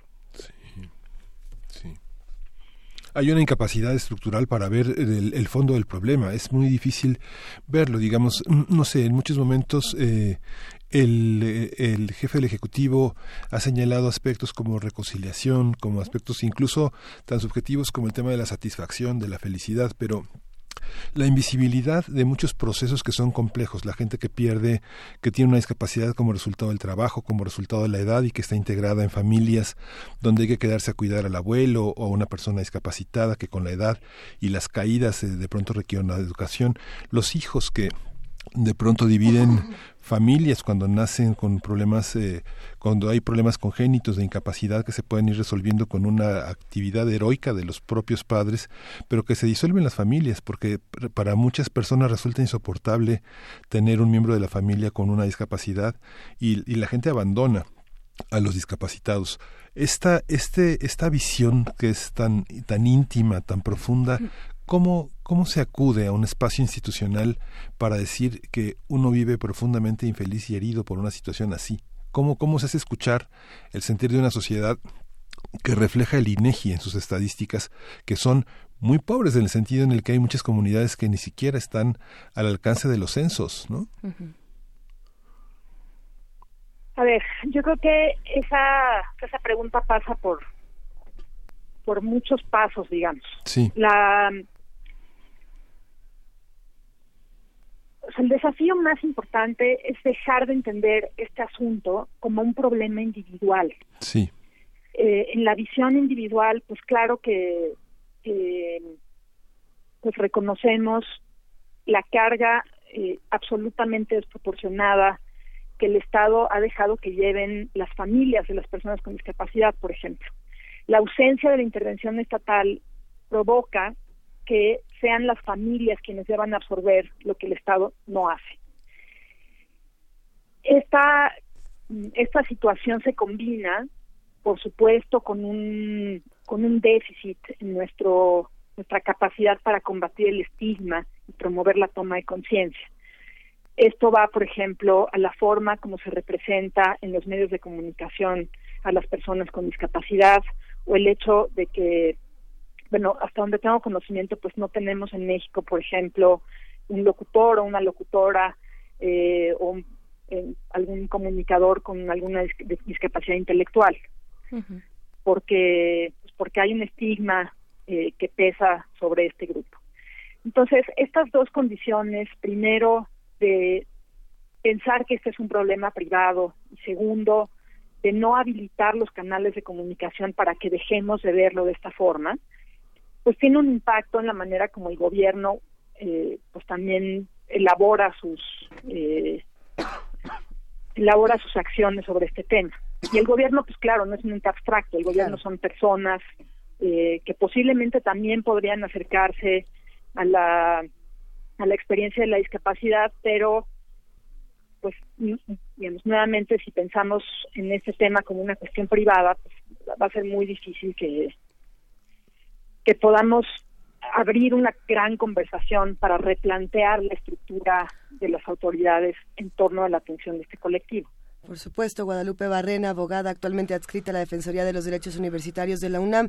Para cerrar esta conversación y para despedirnos esta mañana, eh, preguntarte por ejemplos exitosos donde podamos ver que esto haya ocurrido, que esta eh, equidad, que este reconocimiento, que esta visibilidad se haya dado de maneras adecuadas en nuestro país. Tenemos ejemplos de, por ejemplo, administraciones anteriores en el gobierno, de no ser así, ejemplos de, de que cuéntanos a lo mejor algún caso exitoso para, para que podamos tomarlo en cuenta? Mira, es un desafío enorme en todas partes del mundo. la convención, aunque tiene eh, más de 10 años de haber entrado en vigor, pues ha provocado un movimiento lento en muchos lugares eh, para replantear nuestra visión de la discapacidad desde la política pública. Pero, por ejemplo, voy a hablar un poquito del Reino Unido, que es, injusto tal vez porque pues el Reino Unido es uno de los puntos focales del nacimiento del movimiento de personas con discapacidad hace más de 30 años. Eh, entonces, eh, o, 40 años. Entonces, bueno, ahí esa movilización ha generado que existan estructuras y que se tengan discusiones que en México pues no hemos comenzado a tener. Por ejemplo, eh, sobre el, yo creo que es uno de los temas más complejos de la convención de la igualdad ante la ley de las personas con discapacidad. Em, entonces y el Reino Unido pues también puede ser un buen ejemplo porque tiene una estructura eh, pues que no es una estructura central y en ese sentido pues puede tener algunas analogías con lo que pasa en México. Pero entonces hay que pensar que las instancias que están eh, que tienen la responsabilidad de dirigir la implementación de la convención pues hacen cosas como estudios eh, pues en mucha profundidad eh, se vinculan con otros cuerpos de poder como por ejemplo eh, comisiones parlamentarias eh, o con la judicatura o con la academia porque este es un esfuerzo de tal envergadura que ninguna instancia de gobierno puede hacer esto eh, por ella misma. El reto eh, pues es que busquemos esa coordinación. Entonces sí hay eh, horizontes de cómo se puede eh, avanzar en este tema, pero lo más importante yo creo en este momento es aprovechar esta coyuntura para reflexionar y pensar qué esperamos de la oficina que desempeñe este mandato, con ADIS o como se pueda llamar, pues para que tengamos unos resultados concretos de la política y no solamente el símbolo de una oficina que está a cargo de este tema. Claro, tan importante el tema de la igualdad ante la ley. Eh, que, que, nos comentas, Guadalupe, que, bueno, o sea, pensemos cuando nosotros, digamos, con las capacidades que tenemos, ¿no? Con este cuadro de, de, regularidad eh, social, digamos, o que, o que se entiende así desde la sociedad, eh, enfrentamos algún tipo de proceso judicial, difícilmente entendemos lo que nos están diciendo, ¿no? que es además uno de nuestros derechos, eh, que, que, se entienda en todo momento lo que está ocurriendo en un, en un juicio, por ejemplo, cuando, cuando es un tema penal, ¿no? Difícilmente lo entendemos, difícilmente entendemos este lenguaje eh, jurídico ¿no? Vaya, y la dificultad se, se incrementa evidentemente pues con personas que viven con una discapacidad, ¿no? O sea, de ese tamaño y, y va de por medio, van de por medio muchas cuestiones, va de por medio la libertad, por supuesto, la posible libertad, pero va de por medio también la capacidad jurídica de una persona, una persona con discapacidad psicosocial, por ejemplo, ¿no? Eh, eh, Totalmente. Sí, ¿qué, qué, podrías por ejemplo, en este tema, eh, a ver, dos cosas. O sea, por ejemplo, ayer fue un día emocionante en la Suprema Corte de México porque por primera vez se declaró inconstitucional que las personas puedan estar sujetas a un régimen de tutela. Aquí entra lo que les comento sobre la necesidad de la coordinación para movilizar los recursos del Estado. Evidentemente, una persona con alguna discapacidad eh, intelectual o psicosocial, pues algunas de ellas posiblemente van a requerir o quieren tener alguna fuente de apoyo eh, pues para hacer sus cosas eh, digamos legales o para controlar sus bienes o para en fin tomar cualquier decisión eh, que implique un contacto con la ley. De dónde va a salir ese apoyo pues tiene que salir de una entidad de gobierno que movilice el digamos los recursos humanos a donde se necesitan no es que no tengamos recursos por supuesto que tenemos recursos eh, en este momento por ejemplo, a través de los consejos de tutela en las entidades federativas, y tenemos toda una gama de servicios que se proporcionan, o sea, en el DIF o en el área de desarrollo social, en fin, o en el sector salud. Lo que no tenemos es una visión de conjunto que, por ejemplo, haga que una persona con discapacidad psicosocial pueda establecer su voluntad en una en un documento que el sector salud tenga a la mano para cuando esa persona tenga contacto con un médico, pues esté ahí en su expediente, cómo quiere ella que se le trate, por ejemplo. Son medidas sencillas que no cuestan dinero, pero toman tiempo de visión y de planificación para juntar la oferta de, las, de los servicios públicos que ya existen con las necesidades de las personas con discapacidad que no se han terminado de visibilizar. Claro. Bien. Pues ahí está, ahí está uno de estos puntos eh, amplio, amplísimo, el debate que debemos tener. Guadalupe Barrena, abogada, eh, actualmente adscrita a la Defensoría de los Derechos Universitarios de la UNAM. Muchísimas gracias por conversar con nosotros y con nuestra audiencia en primer movimiento. Al contrario, gracias por la invitación. Que tengan buen día. Buen día. Pues nos despedimos y escuchemos un poco de música para darle pie a la siguiente nota, Miguel Ángel. Sí, vamos a escuchar de las hermanas Caroni la melodía de las cosas.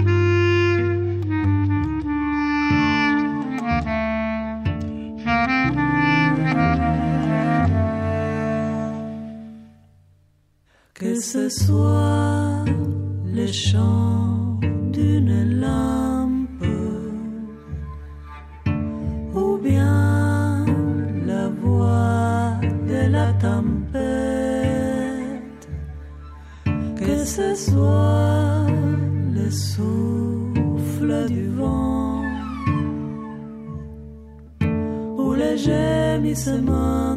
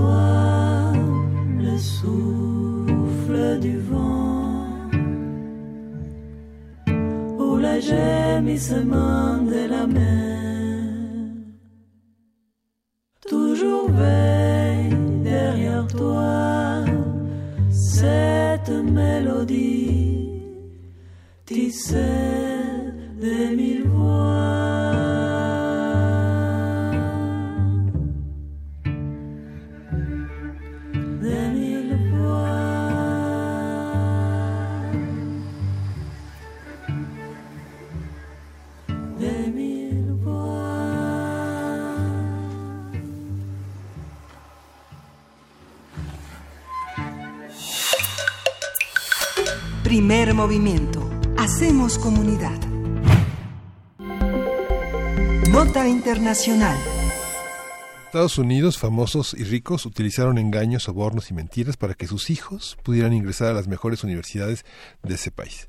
Este escándalo involucra a 50 personas entre padres, empresarios y entrenadores universitarios que desde 2011 recibieron 25 millones de dólares. ¿Ya ves, mamá? Te dije que soltaran los millones, mamá, no te digo. De acuerdo con el FBI, el modo de operar consistía en hacer trampas en las pruebas de, eh, de, admisión de los hijos de estas personas o hacerles pasar por atletas para facilitar su ingreso en instituciones como Georgetown, Yale o Stanford. Algunas universidades anunciaron investigaciones internas y despidos y otras manifestaron ser víctimas de supuestos esquemas criminales. ¿Será? Vamos a ver qué fue lo que pasó con este gran escándalo a partir de la investigación sobre corrupción en el acceso a universidades en Estados Unidos. Vamos a hablar sobre la relación entre desigualdad, acceso a la educación y justamente cómo se da en el mundo y en nuestro país. Para ello nos acompaña Emilio Blanco Bosco, sociólogo, doctor en ciencias sociales con especialización en sociología por la Flaxo, de México. Él obtuvo la maestría en la misma institución. Buenos días, Emilio, ¿cómo estás? ¿Qué tal? Eh, buenos días. ¿Cómo están eh, Miguel Ángel, Berenice, Luisa? Un gusto en saludar. Gracias, Emilio. Muy bien, con esta enorme eh, metáfora de la, de la de hacerse pasar por algo que no se es y de ingresar a, espacios, a espacios de estatus enormes. Realmente increíble, ¿no? Eh, ya ven que los ricos también lloran y también tienen problemas para entrar a la, educación. Oye, a ver, ¿cómo, ¿qué fue lo que pasó? Vamos a dar un poco de contexto para los que hacen comunidad con nosotros que a lo mejor todavía no les toca esta, esta noticiota. Eh, bueno, hasta donde sé es exactamente como ustedes lo dijeron, es decir, hay eh, personajes que en este caso, digamos, han salido a la luz por ser famosos, este, no solo por tener dinero, que de alguna manera sobornaban o eh, daban dinero a cambio de que sus hijos eh, o se modificaran los resultados de los exámenes o entraran como atletas, que sabemos que en las universidades de élite de Estados Unidos es una forma relativamente fácil de entrar, eh, cuando en realidad no tenían ninguna condición atlética, ¿no? Entonces lo que uno se, digamos, lo, lo que mm, resalta de este caso no solo que sea gente famosa, sino que siendo gente millonaria, este pues qué necesidad tendría digamos de meter a sus hijos a las universidades uno pensaría que tienen el futuro asegurado con los millones y que la educación no es necesaria no pero lo que esto muestra eh, para mí como primera lectura es que eh, la educación o incluso para esos sectores es un mecanismo de asegurar una posición social es decir, ¿qué pasa si mi hijo tira los millones? Bueno, por lo menos que tenga el título. Y la otra es que también es fuente de otras cosas como prestigio y estatus. Entonces tú no puedes en tu círculo de, de amigos y de conocidos este, no tener a tu hijo en una universidad de élite cuando estás eh, a, ese nivel, ¿no? Porque es una fuente de, de vergüenza y de prestigio. Entonces, digamos, a pesar de que uno sea millonario, eh, la educación sigue siendo tremendamente relevante en nuestra sociedad. Imagínense ustedes para la gente que no tiene otra cosa en la vida que la educación. Sí, sí. ¿Cuál es este esquema, este esquema de, de fraude? Lo podemos ya llamar así, ¿no? ¿Cómo, cómo se lleva, cómo, qué, qué, es, qué es lo que se está investigando, señalando por parte de la Fiscalía? ¿Cuál es el sistema de fraude directamente?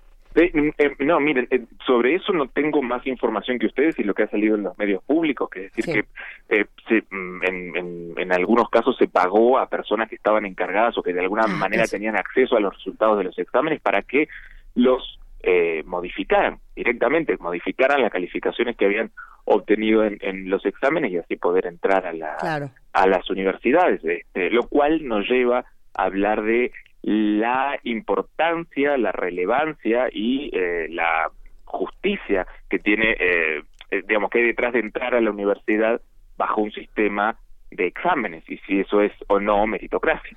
Justamente, eh, esta noticia despertó toda clase de conversaciones, por lo menos en la sobremesa de mi casa estábamos hablando de las siniestras mafias de la UNAM. Hijo, no, no es cierto, no, de la UNAM no. Bueno, sí, y de muchas otras universidades en nuestro país. No es nuevo, no es algo que solo ocurre en Estados Unidos, no es algo que nos sorprende como tal, sino lo que nos escandaliza es que la desigualdad y, y el acceso a la información, a la educación siempre ha sido un tema y seguirá haciéndolo. Eh, ¿Cómo podemos vivir esta desigualdad y cómo la podemos ver reflejada en estos momentos, Emilio? Exámenes, meritocracia, papás famosos.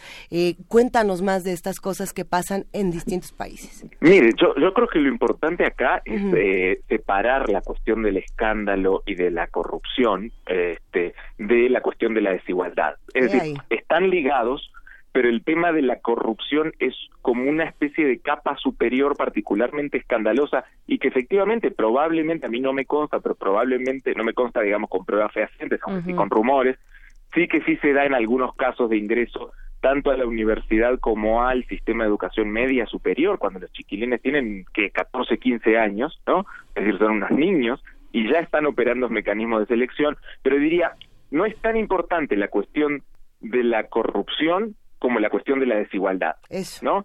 Cualquier sistema que, digamos, que, que, haga depender de algún tipo de resultado eh, eh, un, un, destino importante, como este de acceder a la educación, pues va a generar incentivos para la corrupción y ahí dependerá de qué controles se puedan establecer o no.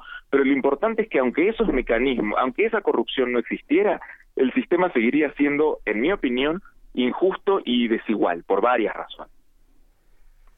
Si, si quieren se las explico brevemente. por favor.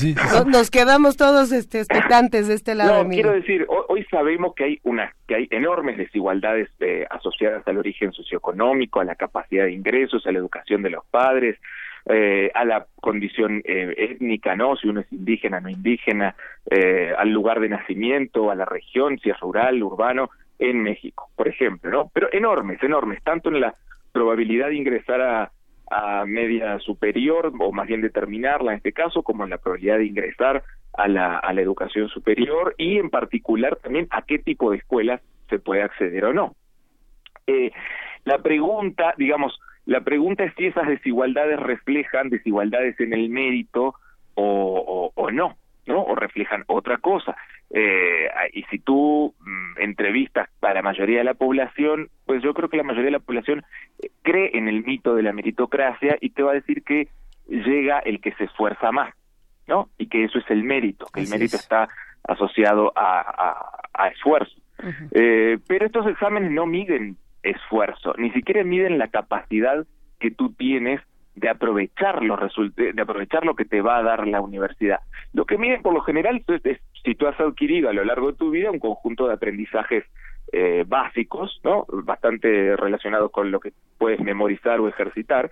Y, y en ese sentido, es claro que los chicos que han recibido una mejor educación y que tienen ambientes educativos en sus hogares con, con, con, más este recursos y estímulos, pues tienen muchas más probabilidades de eh, con el mismo esfuerzo y con las mismas habilidades eh, mentales o cognitivas, obtener mejores resultados en estos exámenes, ¿no?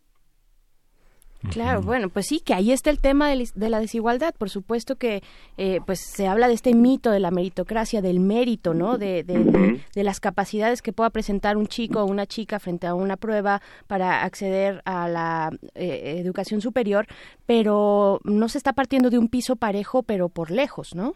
Por lejos no se trata de un piso parejo y el problema es que al hacerlo pasar por un examen nos hace creer que sí. O sea, el, el examen tiene un efecto de legitimación o una función de legitimación de la desigualdad. Digamos que una vez que tú hiciste pasar esa desigualdad social por el examen y mostraste que hay distintos resultados educativos, entre comillas, o de aprendizaje, es como si la desigualdad social ya se hubiera convertido en otra cosa y ya no importara, ¿no? Este, porque el, el, el, digamos, el supuesto de estos exámenes es que todos tienen la misma oportunidad de obtener una, buen, una, una buena calificación y eso directamente no es cierto, no es cierto, menos tratándose de un solo examen eh, con, que serán 120 preguntas, alrededor de 100 preguntas, dependiendo de la, de la universidad, y que, de nuevo, básicamente lo que refleja son las probabilidades que tú tuviste de adquirir ciertos conocimientos a lo largo de tu vida de niño y adolescente Eh, y, digamos, ahí se decide tu destino en la vida, ¿no? Eso es, es profundamente injusto, porque no mide mérito, no mide ni inteligencia, no mide esfuerzo, mide las oportunidades que a ti tu familia te dio de aprender ciertos contenidos que son, digamos, también muy específicos, ¿no? La construcción de las mitologías, hace algunos minutos hablábamos con el doctor Alfredo Ávila, un historiador que nos mostraba cómo México había sido en, la, en, la, en, esta red simbólica de versiones como siempre el mismo país. Y hablábamos hace un momento también sobre discapacidad, cómo, cómo aparece la discapacidad, eh, las historias llenas de excepcionalidades, como si no hubiera una, una cuestión que también generaliza a una manera de concebir la, esta desigualdad. Y aquí el mérito que, como bien señalas, y que es algo que está en el pensamiento francés que eh, escandalizó a los franceses en los años 60 con Bourdieu, con la, con la distinción, este, mostraba cómo, hay, cómo se trata de hacer aparecer una naturaleza en ciertos eh, sectores sociales para legitimar su, este, su riqueza, que es resultado de su capacidad. Ah, como, como están las otras historias de éxito, ¿no? Tenemos la historia de un presidente que limpiaba zapatos y que, que llegó a ser presidente de la República, ¿no? Claro. Alguien que pastoreaba ovejitas también, ¿no? Claro. Perdón, perdón, No, sí está bien, está bien, este, Emilio. Eh, quería abundar un poco más sobre eso porque sí, me había quedado en el tintero. Eh, justamente, no se trata solamente de eh, criticar el sistema de selección por examen, sino de analizar las consecuencias que tiene para la sociedad en cuanto a, en cuanto a representaciones sobre el éxito, el fracaso y el mérito, porque este tipo de mecanismos de selección lo que hacen es justamente avalar eh, y, legitimar y construir una narrativa de que el que no llega es porque no se esforzó y que por lo tanto todos los sectores, las élites, las clases medias altas, digamos que, que, accedieron a ciertos eh, privilegios o a ciertas posiciones eh, privilegiadas, lo hicieron absolutamente por su propio mérito. Y ustedes van a escuchar a muchas personas de esos sectores decir a mí nadie me regaló nada, ¿no? Eh, como decir me lo merezco todo este, y el otro que está por abajo mío, pues merece esa situación miserable en la que está, porque es un flojo, porque no se esforzó, porque, porque se dedicó a la bebida, la droga, la, ¿no? a la noche. Ese es el discurso típico, ¿no? y está, y está perfectamente avalado por estos sistemas que eh, reproducen la posición social de origen y la transforman en algo así como un mérito académico. ¿no? A ver, pero entonces, ¿qué hacemos? ¿Qué, ¿Qué vamos a hacer con todo esto, Emilio Blanco? ¿Le quitamos los exámenes a la UNAM? Para, para entrar. Oye, y nos mintieron, Emilio, nos mintieron con este, con, con, con esta esperanza y esta promesa de movilidad social ascendente eh, de, de, las de las universidades. Bueno, ese, debate ya quedó atrás, ya quedó en el desarrollo estabilizador, en ese momento, en esa etapa del siglo pasado eh, en, en México y en los países de Latinoamérica. Pues eh, eh, sí, la realidad es un poquito más compleja, digamos. Exacto, durante durante un periodo importante del siglo XX, la promesa de la movilidad a través de la educación y también a través de otros canales, pues sí fue, sí fue una, una, una realidad. Pero la educación sí se, se, se levantó como el, el principal mecanismo y eso, digamos, sí funcionó. Lo que, lo que seguía siendo desigual es la probabilidad de acceder a la educación. ¿no? Es decir, eh, y lo que estamos viendo ahora es que si bien eh, hay muchos más niños y jóvenes que completan la secundaria, que acceden a media superior y que incluso con todos los problemas que tiene la media superior va creciendo eh, lentamente el número de, los chicos que no abandonan y completan la media superior, pues lo que vamos viendo es que paralelamente la media superior ya deja de importar como eh, elemento de, de, distinción en el mercado de trabajo, ¿no? Es decir, a medida que un nivel educativo se generaliza, pierde valor en el mercado y entonces ya no te sirve. Hay que pasar al otro nivel y la desigualdad se traslada ahora al nivel superior, que también está dejando este de, de, otorgar esa ganancia en términos de ingresos que otorgaba hace 40 o 50 años, ¿no? Si, uno mira las curvas de ingreso, pues lo que ganan los egresados de la universidad se va pareciendo cada vez más a lo que ganan los egresados de eh, la educación superior, aunque todavía está lejos, ¿no? Pero digamos, ha ido cayendo el rendimiento de la educación superior. Entonces, en algún sentido, sí se está perdiendo la promesa de eh, movilidad social a través de la educación, aunque no deja de ser un mecanismo que todavía es importante, pero es cada vez menos importante, quizá no tanto porque la educación pierda valor, sino porque la sociedad es cada vez más rígida y, mm, y la estructura del mercado de trabajo es cada vez menos menos dinámica, ¿no? Y en particular en México no se ha movido, digamos, en los últimos 20, 30 años demasiado en términos de demanda de conocimiento, de creación de puestos de trabajo intensivos en, en, conocimiento o, tecnología, que es ahí donde debería eh, abrirse más la, la, economía y las oportunidades de movilidad. ¿no? Sí. Y aquí la mitología de la juniorización, este, esta, esta, esta apología del junior que, este, que tiene una herencia muy, muy poderosa, la vemos en otros niveles, también sustentada en lo, en lo educativo, por ejemplo, el, el, el, niño cantante que aprendió a cantar viendo a sus papás, este, hacerlo. Tenemos espacios que pseudoacadémicos como la academia, ¿no? Donde aparecen nuevos cantantes, las escuelas de fútbol las escuelas de fútbol que son así las grandes, este, los grandes semilleros de la frustración, eh, que culminan con la frustración nacional viendo a un equipo perder permanentemente, ¿no? Sí, es que, claro, la como tú le llamas, la juniorización es parte, digamos, en algún sentido es parte de la dinámica natural, entre comillas, de una sociedad, yo diría natural de una sociedad donde un Estado no interviene para crear condiciones de igualdad, pero si tú dejas a una sociedad librada a su suerte y a que, y a que los los sectores que tienen algún tipo de capital o de acumulación, pues busquen reproducirlo por todos los medios posibles, lo que vas a encontrar es justamente eso, que se crean eh, nichos o circuitos de reproducción del privilegio donde nosotros, clase media alta o sector empresarial, creamos nuestras propias universidades a las cuales dotamos de nombres de prestigio eh, y entonces luego ya, si no fuiste a esas universidades privadas, pues pues eh, no tienes oportunidades de acceder a puestos de trabajo realmente eh, realmente eh, valiosos, ¿no? Sobre todo además cuando las universidades no dan tanto conocimientos como conocidos, ¿no? Y, en realidad sirven como como eh, espacios de reproducción de redes sociales que son las que después te van a poder eh, colocar en, en, en, en, digamos los puestos de trabajo deseados por todos, ¿no? Eh, sí, y bueno, ya para cerrar esta conversación, para despedirnos, porque nos la hemos pasado verdaderamente bien, Emilio Blanco, vos. Qué bueno, yo también. Cuéntanos un poco cómo queda el prestigio de ciertas universidades después de un escándalo como este, que no, podemos hablar del prestigio de las universidades mexicanas como podríamos decir ahora qué va a pasar con, con Stanford, con Yale, con Georgetown y con muchas otras universidades que de pronto dicen, pues yo formé parte de este, de este tipo de red y ahora qué sigue, en qué nivel quedan mis estudiantes, en qué nivel quedan los hijos de, de aquellos involucrados en escándalos como estos. Mire, yo no conozco tanto la sociedad norteamericana, pero mi impresión es que, digamos, eh, van a sufrir mucho golpeteo durante un tiempito, luego el tema va, va, a quedar olvidado o puede crecer el escándalo y ampliarse un poco, digamos, pero en el fondo son universidades que tienen tanto prestigio histórico, tanto dinero, eh, que van a eh, van a buscar mecanismos para purificarse, eh, construir una narrativa alrededor de esto como los errores o la traición de algunos funcionarios eh, corruptos.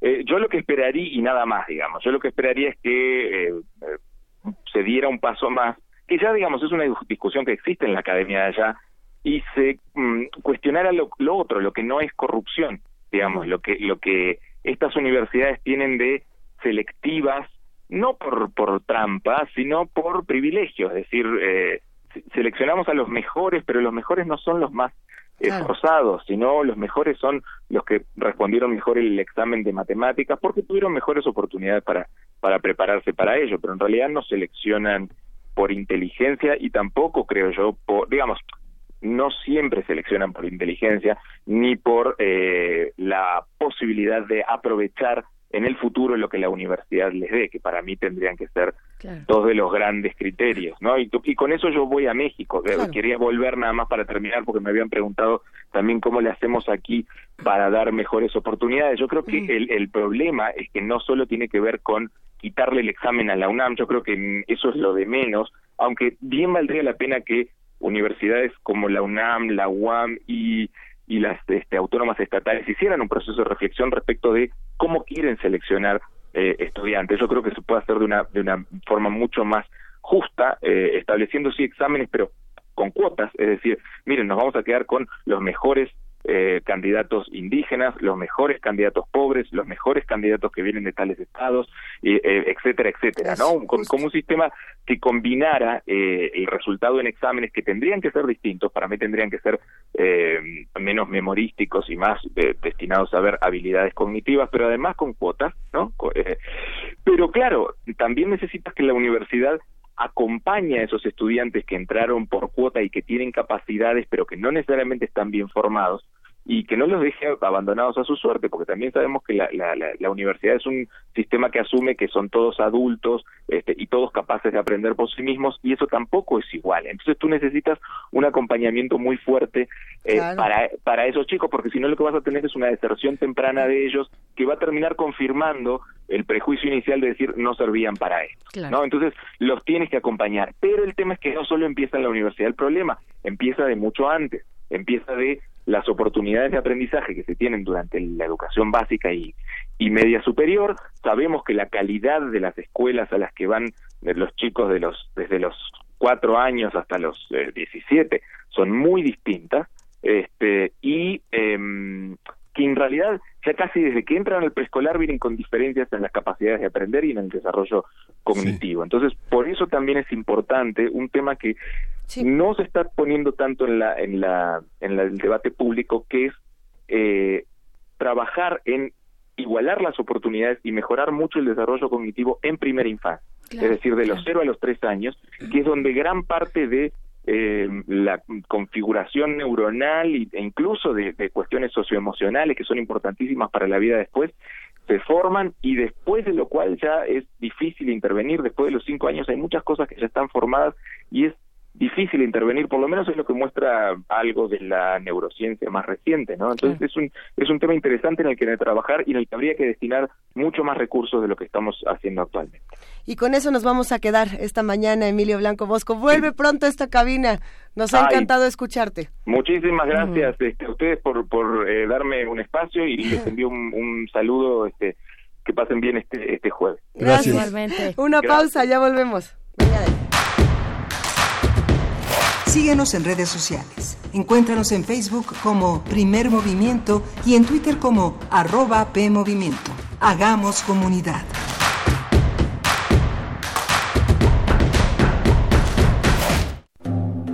En el año 420 a.C., un hombre pasaba horas tratando de resolver los enigmas orgánicos del ser humano. Hoy, Gracias a él, lo último sobre investigación y salud llegará a tus oídos. Hipócrates 2.0. Investigación y vanguardia en salud.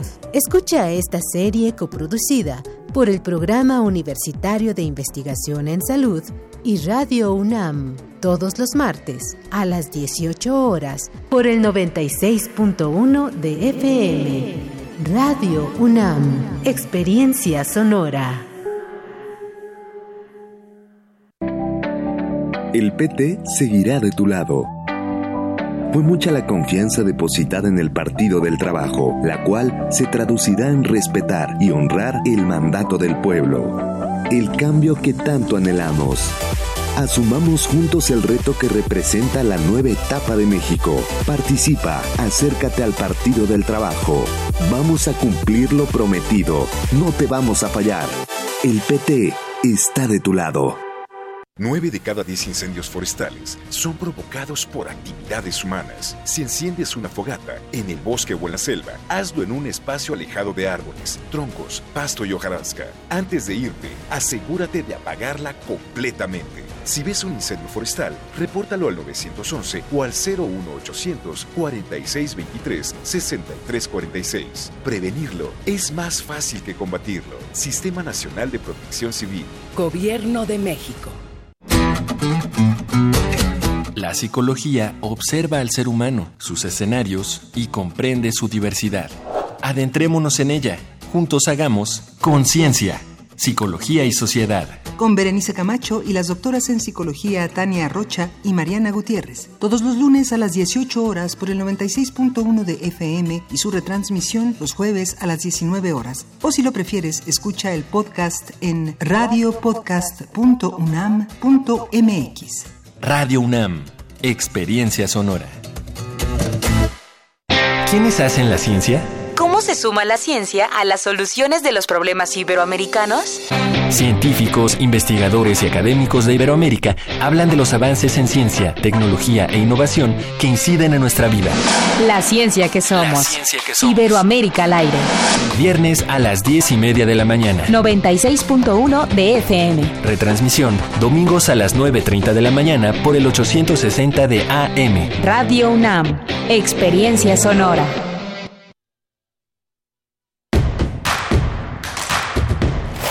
Encuentra la música de primer movimiento día a día en el Spotify de Radio UNAM y agréganos a tus favoritos.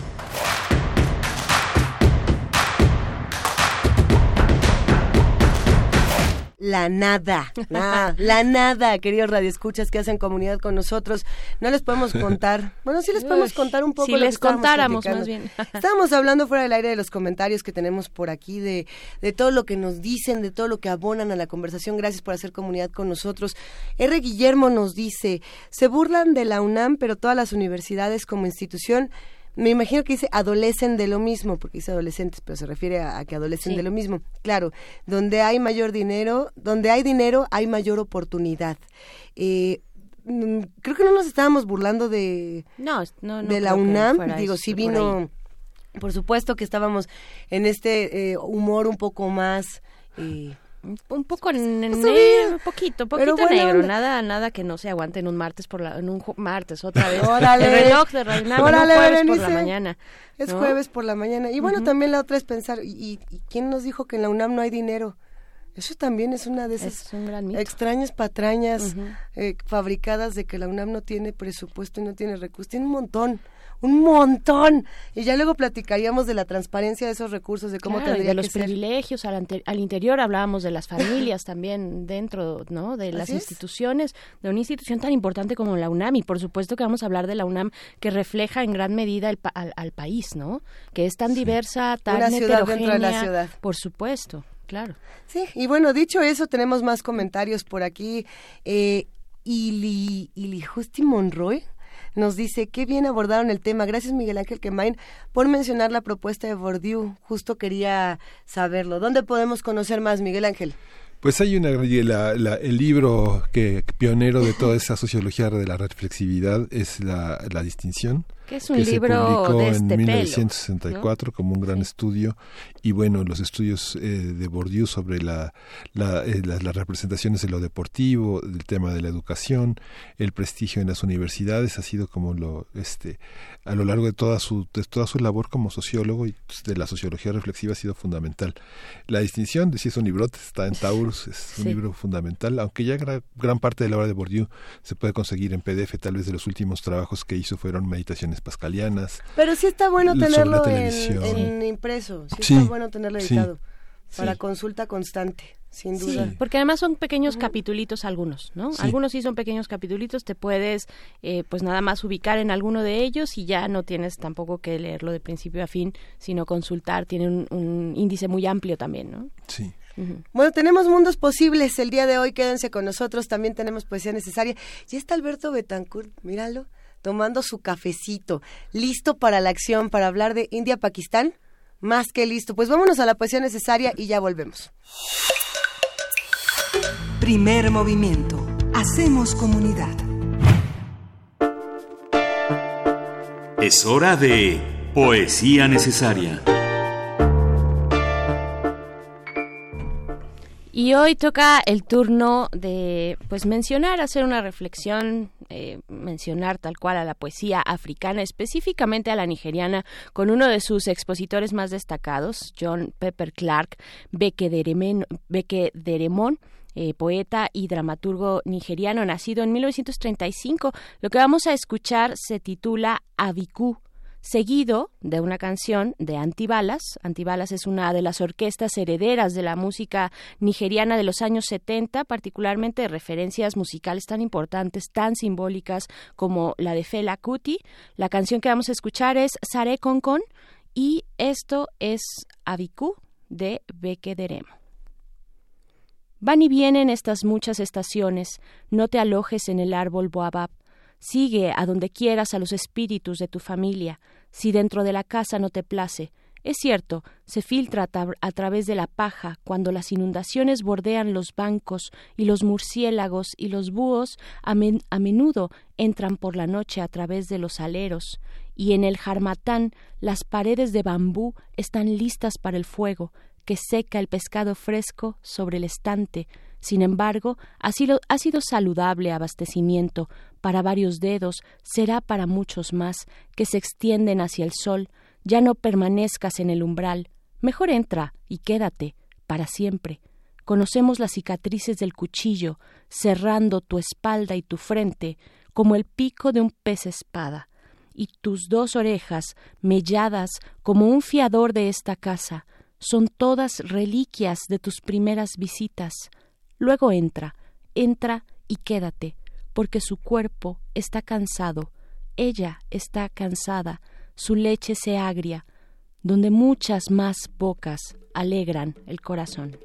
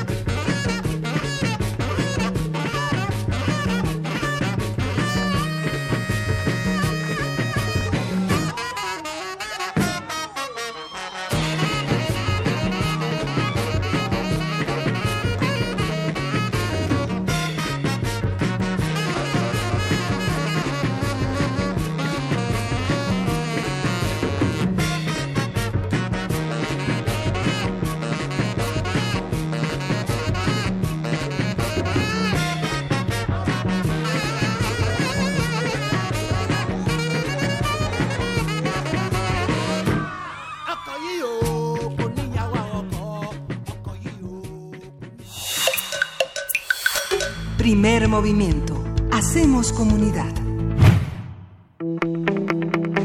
La mesa del día. Y sabemos que los jueves son jueves aquí en Primer Movimiento porque tenemos mundos posibles con el doctor Alberto Betancourt, profesor de la Facultad de Filosofía y Letras, nuestra querida Facultad de Filosofía y Letras de la UNAM y coordinador del Observatorio G20 de esa misma facultad. Bienvenido a tu espacio, doctor Alberto Betancourt. Berenice, ¿qué tal? Buenos días. Buenos eh, días. Luisa, Miguel Ángel. Qué gusto juntar nuestros símbolos y que resplandezca aquí un espacio para las humanidades.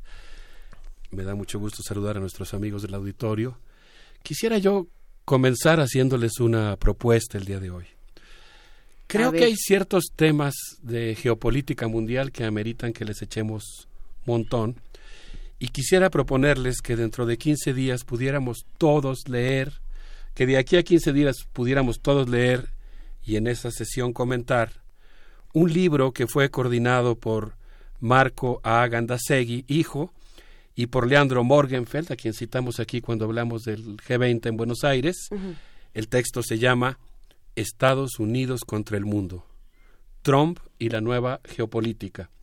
Está, fue publicado por Claxo, el Consejo Latinoamericano de Ciencias Sociales, y por la editorial Siglo XXI. Así que les quisiera proponer que empecemos esta modalidad de, pues, proponer un texto, echarle una miradita y comentarlo todos eh, en una sesión próxima dentro de 15 días. Libro Radio Club. Algo así. Algo así, como un círculo, un círculo de estudios al aire. Que no es lo mismo Radio Libro, la Radio Libro Club, ¿no? porque eso sería otra cosa, ¿no? Este sí es, si es el objeto y está el texto ahí, pues sí, ¿no? Este, está en nuestras redes sociales, me parece ya compartido este ejemplar, este título que nos, que nos trae. Y los radioescuchas podrían eh, compartir algunas ideas a partir de la línea de tiempo del Twitter exponer algunas ideas, algunas preguntas, algunas controversias en torno al texto para que puedan ser leídas a lo largo de la intervención de Alberto. Y estaría padre incluso si las mandan un poquito antes, digamos, el miércoles anterior, algo así, para que las tengamos disponibles. Perfecto, muy pues, bien. Les quiero proponer que el día de hoy abordemos el tema del conflicto y las tensiones entre India y Pakistán y que abordemos específicamente el caso de una batalla aérea que se libró en los días inmediatos posteriores al Día del Amor y la Amistad, al 14 de febrero. La verdad es que los radares de los medios de comunicación, eh, si bien lo enunciaron, no le dieron toda la importancia que desde mi punto de vista meritaba esta, este escalamiento de las tensiones entre ambos países. Resulta que pues vivimos un importante acontecimiento geopolítico y militar. Eh, en su afán por controlar Cachemira. Cachemira que es, en cierto sentido, podríamos decir, el camino a la cima del mundo, al agua del Himalaya, al control del agua, a una de las zonas de, generación de agua más importantes de nuestro planeta. En, esa, en ese intento por controlar esa región estratégica, India ha saturado con 250 mil soldados una pequeña región, lo cual hace que la población local, independientemente de sus preferencias, pues se sienta hostigada, se sienta eh, amenazada por esta presencia militar.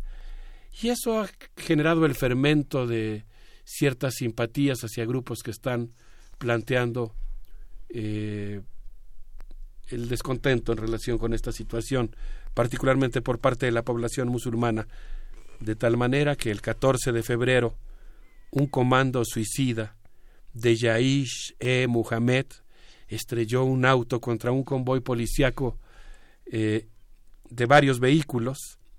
Eh, por cierto, es un poco raro, pero justamente toda la prensa ha dado cuenta de que ese convoy era de, de, policías paramilitares. Eh, lo cual pues no deja de ser extraño. No deja de ser extraño. El, el autobomba que se estrelló contra ellos mató a 54 policías. Y el incidente dio lugar a que India justificara, según la agencia, eh, el Servicio de Interagencias de Inteligencia de India, que el atentado había sido planeado y el comando había sido entrenado en territorio pakistaní y que incluso había habido participación del gobierno de Pakistán, de tal suerte que India respondió lanzando un raid aéreo contra supuestos campos de entrenamiento del grupo Jaish e. Muhammad en territorio pakistaní. Y ustedes se podrán imaginar que eso generó unas tensiones extraordinarias. Imaginen ustedes el momento en el que los aviones eh, de origen ruso, eh, fabricados en, fabricados en India, pero con, una licencia que otorga el gobierno ruso, que es el que los vende, y envía estos aviones MiG-21 que penetran en el espacio aéreo pakistaní y realizan un bombardeo en territorio pakistaní.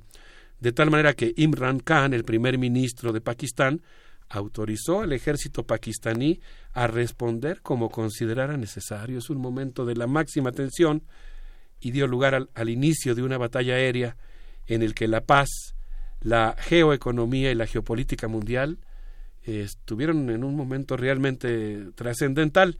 Pakistán, debemos decir, según dice el Nuclear Notebook, que escribe mi colega, el historiador eh, Mike Norris, tiene entre 140 y 250 cargas nucleares. La India tiene una cifra quizá un poco menor, pero más o menos equivalente. Y pues, eh, como ustedes se podrán imaginar, fue un momento de una enorme tensión. Sí, nada más puntualizando un poco para los que están haciendo comunidad con nosotros, que quizá escuchan por primera vez el relato de lo que ocurrió en los últimos días. Yaish e Mohamed se traduce literalmente como ejército del profeta Mohamed. ¿No? Es así, la traducción literal, no hay eh, metáfora, no hay enredo, es, es tal cual. Este grupo justamente es el que trabaja en los dos lados de la frontera, que es el que está intentando tomar Cachemira y llevárselo a Pakistán, ¿no? nada más como para tratar de dejar claro, porque es complicado entender lo que ocurre en esa región, no es sencillo, Alberto, se pone, tiene muchos matices y también tiene esta otra parte interesante de los pequeños grupos y los grandes grupos que pueden representar eh, a Pakistán y a India. Sí, qué cosa, ¿no? Que, el, Islam, que es una religión que promovió durante siglos y que sigue promoviendo en la actualidad el diálogo intercultural, sí. el diálogo intercientífico e intercultural, pues haya desarrollado también estas vertientes, ¿no? en este fenómeno que es tan importante clarificar y tan difícil de entender que tiene que ver con esa fracción, digamos, con esa expresión del fundamentalismo. Y, justamente eh, nosotros tuvimos un programa el 26 de febrero, para quien quiera checar el podcast, una conversación con la doctora Fernanda Vázquez Vela, que justamente señalaba todo este todo esto que tú señalas ahora, Luisa, que este, esta parte que vale, vale la pena volver a escuchar. Sí. Fue nuestra nota internacional como para darle un poco más de seguimiento, ¿no? A lo que a lo que ocurre. La proliferación de los grupos extremistas, algunos muy pequeños, ¿no? También. Sí, bueno, pues este grupo extremista puso en vilo al mundo entero. Eh, ¿Se acuerdan? ¿Te acuerdas, Luisa? Porque creo que tú eras la que estabas en aquella ocasión que en algún momento dijimos que según René Girard, eh, en su texto Geometría del Deseo, eh, decía que los pilotos de los aviones caza son como los modernos caballeros medievales. Pues estos modernos caballeros medievales se pusieron sus cascos, se pararon frente a sus aviones. Yo pienso, ¿no? Así pienso en Balzac, en Ilusiones Perdidas, eh, cuando habla, por ejemplo, de la, de la relación del impresor con la imprenta, ¿no? Pienso cómo cada uno de los trabajos, de los oficios, implica una relación con tu herramienta de trabajo el músico con su guitarra Fender. Bueno, pues ahora imagínense un piloto que se sube a un avión que puede volar, como es el caso de los MiG-21, a 3.000 kilómetros por hora. Lo que significa, ¿no? El momento en el que se para abajo de su avión, se va a subir y puede traer ahí, pues no sé, armas capaces de destruir una ciudad entera. Y además, bueno, yo perdón que vuelva a estas evocaciones un poco obsesivas, eh, Miguel Ángel ya está sonriendo porque sabes de estas debilidades literarias que además creo que compartimos.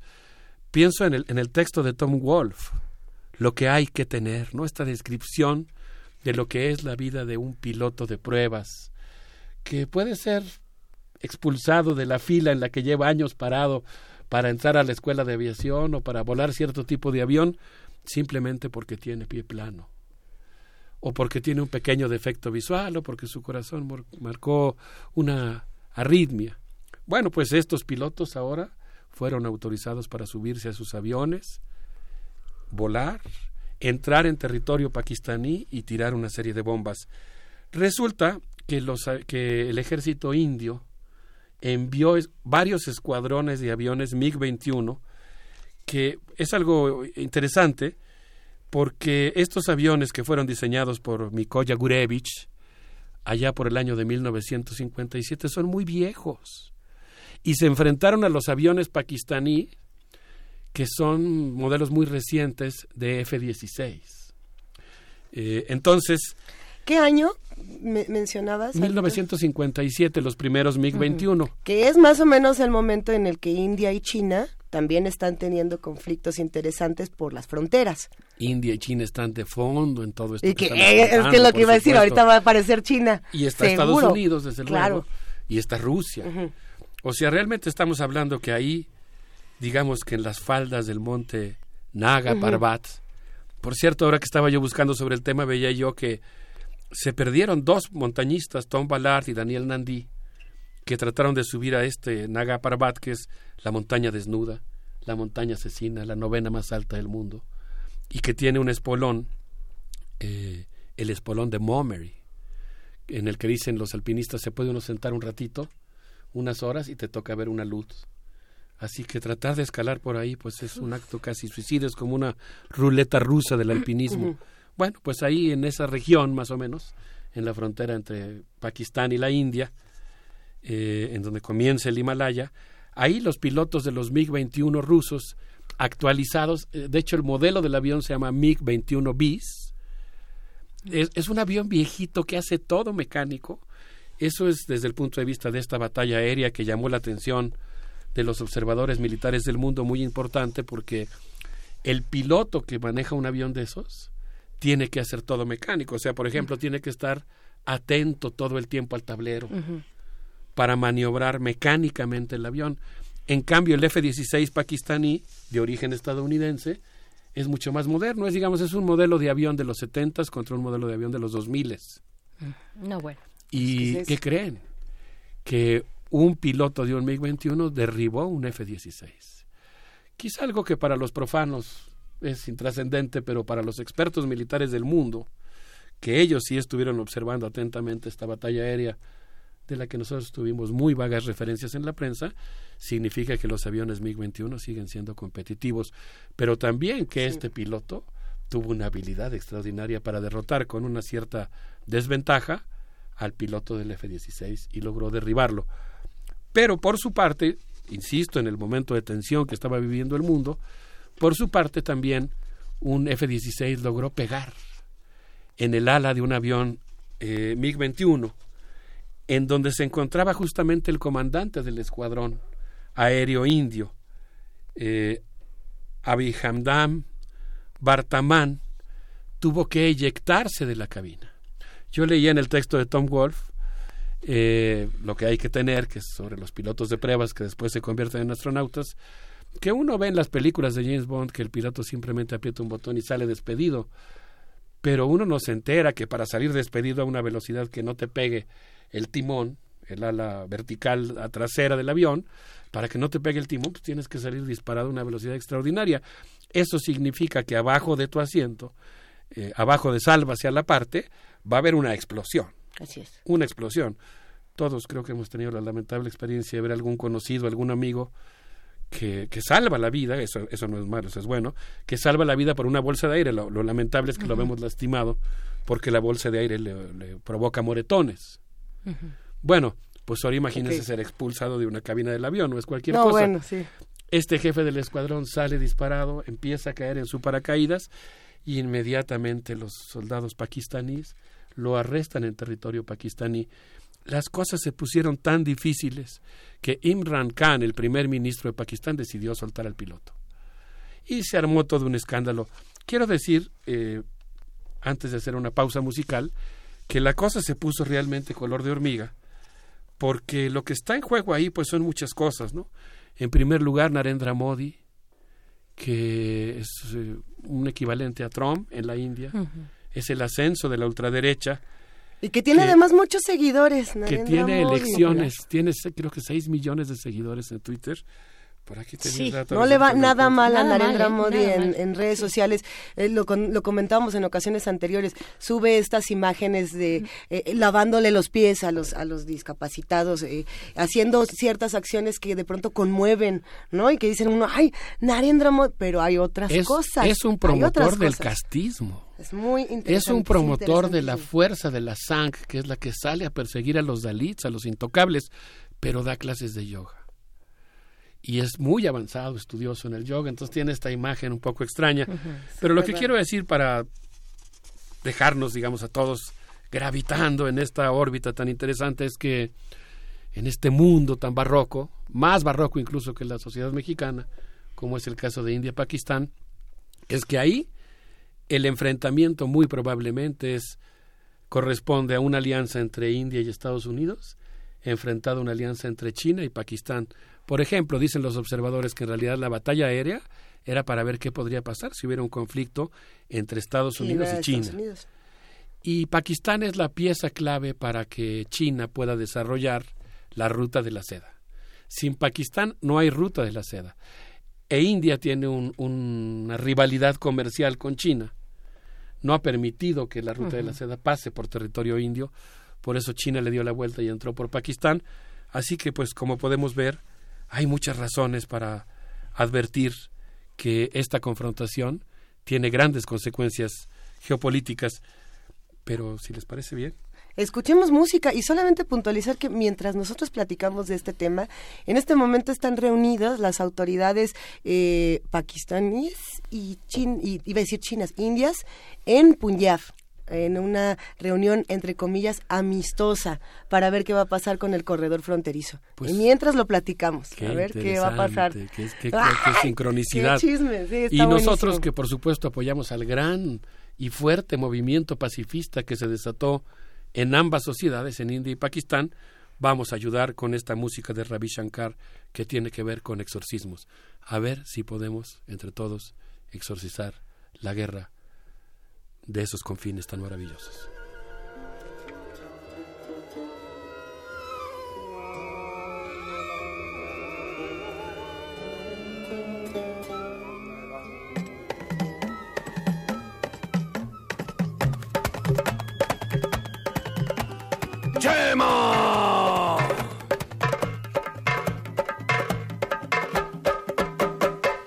छू मंतर काली, सभी भगत को रखने वाली, काली का कलकत्ते वाली, भूत प्रेत संग रहने वाली। जंतर, मंत्र, तंत्र, जंतर, मंत्र, तंत्र, कृपा कर दे, झोली भर दे। कृपा कर दे, झोली भर दे, माता आशीर्वाद कर दे। दयानी, भवानी, चामुंडे दुख हरणी। दयानी, भवानी, चामुंडे दुख हरणी। तगटान मातेश्वरी, विघ्नेश्वरी, परमेश्वरी। ओम ह्रीं क्लीं फट तगटान मातेश्वरी, विघ्नेश्वरी, परमेश्वरी। ओम ह्रीं क्लीं फट तगटान मातेश्वरी, विघ्नेश्वरी, परमेश्वरी। ओम ह्रीं क्लीं फट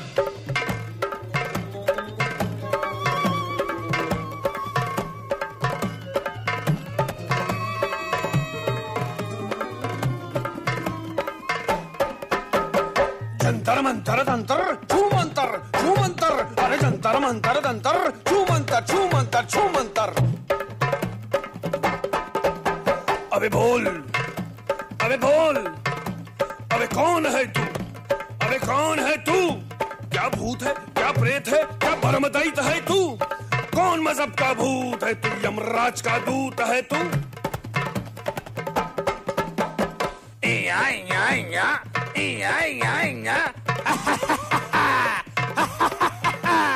मैं तो हूँ घनश्याम मैं तो हूँ Ghanshyam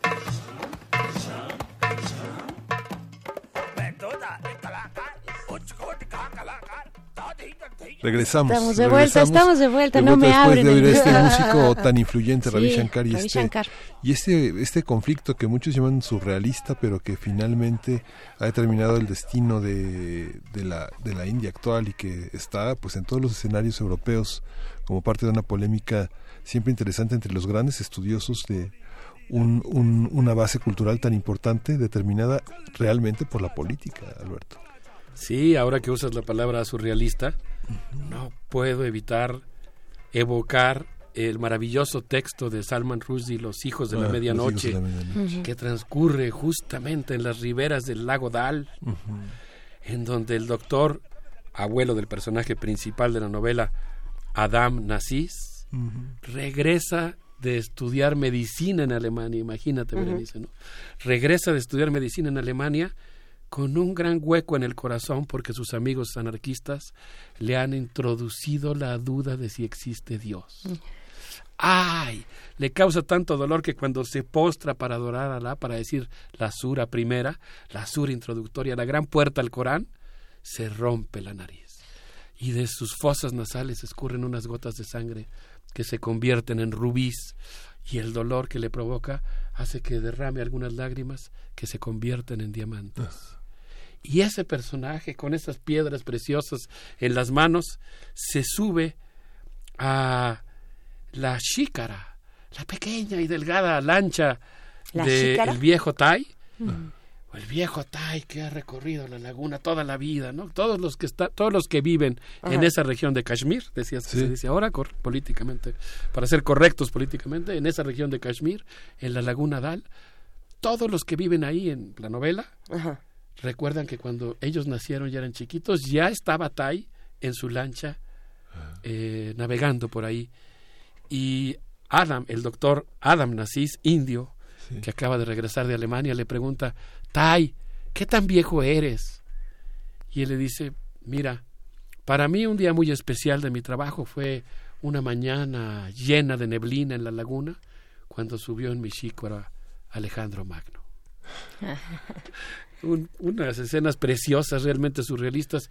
Cuando Adam Nassis llega a su casa se da cuenta que un infarto ha enmudecido a su padre, que ha perdido la capacidad de hablar, pero que ha ganado la capacidad de comunicarse con silbidos con cien especies diferentes de pajaritos que llegan a visitarlo todas las mañanas. Un texto realmente surrealista sobre esta región tan importante y tan entrañable del mundo. Qué bonito, ¿no? Es cuando uno mismo desconoce un lugar y se va uno adentrando y se, y se va convirtiendo en algo en lugar de lejano y frío, como dijera Roland Barthes, con significado cero. ¿Qué significa para ti ese lugar del mundo? Significado cero, no, no, dice nada para mí. Cuando pasas del significado cero a, tener, aunque sea escenas literarias, que lo van volviendo entrañable, que lo van volviendo parte de tu mundo. Eso es lo que quisiéramos eh, hacer aquí entre todos en, Radio UNAM. Pues bueno, eh, les quiero recomendar un texto de Achin Banik, publicado en la revista The New Left Review.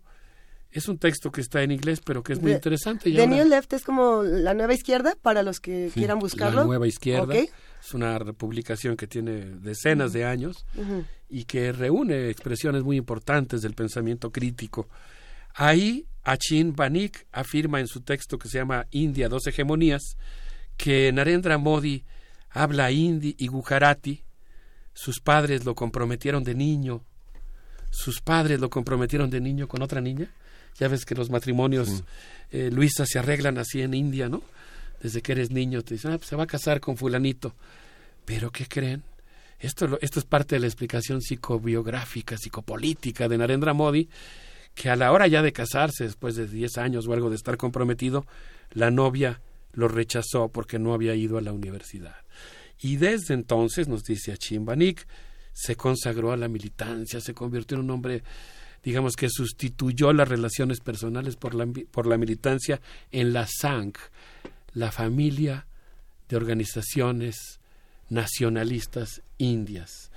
Eh, y eh, él y su partido, Baratilla Janata, han creado junto con la red Sangh Parivar esta familia de organizaciones nacionalistas han construido su hegemonía a partir de un nacionalismo que pretende construir una India fuerte a partir de que cada una de las castas que conforman la sociedad cumpla con su parte.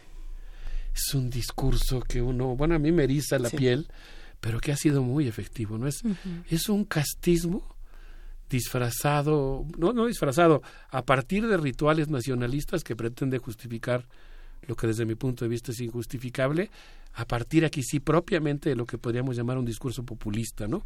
Las élites de la burguesía india con un discurso nacionalista que le permite ganarse las simpatías de los sectores populares. Se trata de un partido que ha organizado las golpizas contra los Dalits. Si se atreven a tocar una vaca, ¿se acuerdan que aquí hablamos justamente el año pasado? Hace ya un año, ¿no? De la rebelión de los Dalits, de un gran paro ferroviario. Entonces, bueno, pues como ustedes verán, es un asunto eh, muy interesante tratar de entender el tema de la hegemonía en India y cómo ésta puede tener grandes consecuencias geopolíticas. Las consecuencias geopolíticas también contrastado con lo que ocurre eh, en la situación política de Pakistán, pensando en, eh, metiéndonos un poco a comparar eh, justamente estos dos escenarios, el perfil, por ejemplo, de Narendra Modi con el de Imran Khan. Imran Khan en este momento está así, mientras igual, mientras nosotros lo platicamos, está siendo celebrado por bajarse el sueldo en, en su país. ¿Le sonará a los que hacen comunidad con nosotros? Bueno, al parecer él, ha tomado la decisión de no ganar más que los ministros federales, que los chief ministers, así tal cual, y que, y que los burócratas, ven nada más, que tengan el, que tengan una edad de aquí aquí viene todos los parámetros. El, el, salario que gana Imran Khan es bajísimo y él ha tomado esa serie de políticas partiendo de una nota que él compartió de canadienses de doctores canadienses que dicen ganamos demasiado dinero en, en, nuestra ayuda internacional y entonces eh, queremos bajarnos el sueldo para saber que ese dinero esté llegando a las personas correctas. No estoy diciendo que Imran Khan sea el héroe y que Narendra Modi sea el malo y que estas historias sean espeluznantes solamente son contrastes interesantes dentro de lo que dentro de las narrativas que, tiene cada región. Sí, yo debo confesar al aire que, que no no alcancé a adentrarme tanto en la figura de Imran Khan. Porque no es tan rockstar como Narendra Modi. Bueno, es que es nuevo, acaba de ganar las elecciones, tiene unos meses en la presidencia, pero sí es rockstar allá. Allá Era un jugador de cricket famoso. Por cierto, traté de adentrarme en las reglas del cricket, pero me fue prácticamente negado. me felicito un curso especial. Pero bueno, él era una estrella de cricket. Eh, Sri Lanka, India, Malasia, Sudáfrica, todos los países que fueron dominados por el Imperio Británico ven el cricket con devoción. Y él era pues un playboy famoso en la televisión. Eh, se presenta como un civil que mandó a descansar a los militares de lentes negros, pero según entiendo, quién sabe si eso no sea nada más que una apariencia. El hecho, y esto sí es interesante, no, de ninguna manera se trata de alguien progresista. ¿eh? eso es lo que, hay que puntualizar. Es, digamos, modernizador. Hizo algo muy importante y eso, desde luego, me parece celebrable. Otorgó el voto, no, no sé si él otorgó o el Congreso, pero digamos, él de alguna manera encabezó una fuerza política que le dio el voto a las mujeres de tal manera que él fue elegido por primera vez por un electorado compuesto en un 43% por mujeres que se presentaron a votar con su velo en las urnas. Y además pues tiene el apoyo de los jóvenes que conforman más del 64% del electorado pakistaní. Insisto en que desde mi punto de vista hasta donde alcancé así a asomarme por primera vez a la figura de Imran Khan es más un digamos modernizador que una persona propiamente progresista con valores de justicia. Sí, no todos los que se bajan el sueldo son progresistas, hay que decirlo, pero es importante debe marcar como ciertas Digamos que tiene estos rasgos, ¿no? Así de, de, aprovechar el descontento popular con algunas medidas de carácter simbólico. Bueno, pero ahora como se pusieron las cosas, él autorizó al gobierno pakistaní para que respondiera como considerara necesario. Así que imagínense ustedes la tensión que se vivió en la región. Pues yo quisiera terminar mi intervención diciendo que hay un movimiento muy importante en las sociedades india y pakistaní que puso un trending topic, que puso una tendencia en las redes, particularmente en Twitter, en la cual se decía say no to war. Y este, este movimiento, esta campaña contra de no a la guerra, la encabezaron, por ejemplo, la actriz Nadia Jamil, y Manish Sharma, que es un bloguero que tiene blogs muy famosos sobre travesías turísticas a mm. Pakistán y entre ellos, eh, junto con otras personalidades, pues estuvieron planteando esta eh, importancia de que los conflictos entre India y Pakistán se resuelvan por la vía pacífica. Pues aquí están las cosas. Yo espero que, así como en el, en el monogramático Octavio Paz, se atreve a decir que el increíble Hanuman hizo proezas increíbles como cruzar de un brinco, como un bólido el mar, dice literalmente en el monogramático Octavio Paz, hay un cuerpo poderoso suspendido sobre el océano, no es el sol, es el elefante de los simios, nada vigorosamente en el éter, plegando y desplegando los brazos y las piernas, adelante la cabeza, proa que rompe los vientos y destroza las tempestades. Así como Hanuman, yo espero que las sociedades de India y Pakistán logren la gran proeza de la paz, que no es tan fácil, que siempre cuesta tanto trabajo, pero que es tan valiosa para todos. Para que logren esta proeza tendrán que quitarse de encima Estados Unidos y China y dejar de ser los juguetes de Estados Unidos y China. Pues esperemos que las propias sociedades de Estados Unidos y China vayan por el lado de la paz. Eh, yo creo que es evidente que China es una potencia geopolítica muy fuerte que está en la región, que ha apoyado en buena medida la conformación de los arsenales nucleares de Pakistán, pero creo también que China requiere la paz.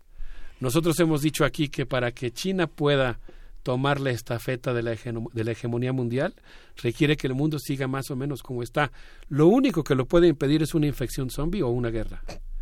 Y en ese sentido yo creo que a China le conviene más que haya paz para que se cumplan los designios de las tendencias de la economía mundial que le permitirán desplazar a Estados Unidos.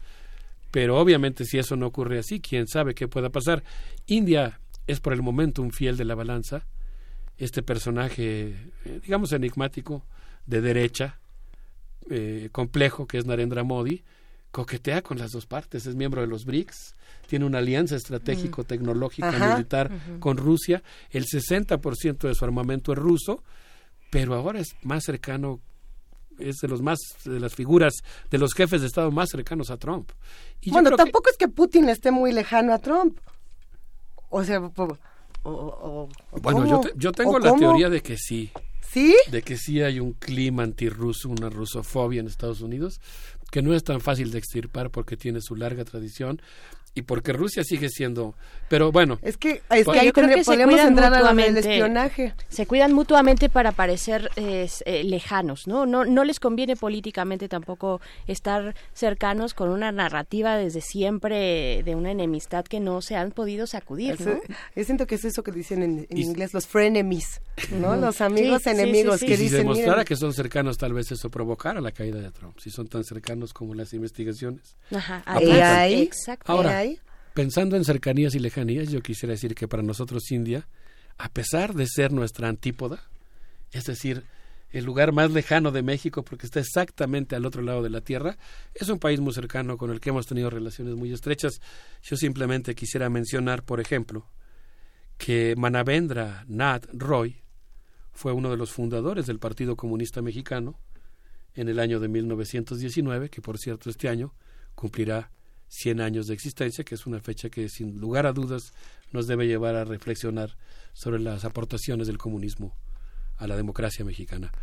Y bueno, pues uno de sus fundadores fue justamente un migrante indio, como muchos otros que han llegado a nuestro país y que nos han permitido gozar del contacto y el conocimiento con una cultura tan profunda, mm. tan mágica, tan interesante, tan compleja como es la de la de la India y la de Pakistán. Vastedad cultural es lo que tiene esa región, ¿no? Sin, duda. Sí, y bueno, China, ahí mantenemos de nuevo el, el, ojo sobre China y China sobre nosotros también, ¿no? Nos están observando. en esta parte de, bueno, le conviene mantener este orden mundial, eh, este orden mundial pacífico y tal como está, y ahí está lo que eh, los esfuerzos empeñados en la ruta de la seda, en la nueva ruta de la seda, en estos distintos puntos, ¿no? Que va recorriendo la ruta y cómo, pues sí, es conveniente para sus intereses tener estabilidad social y política.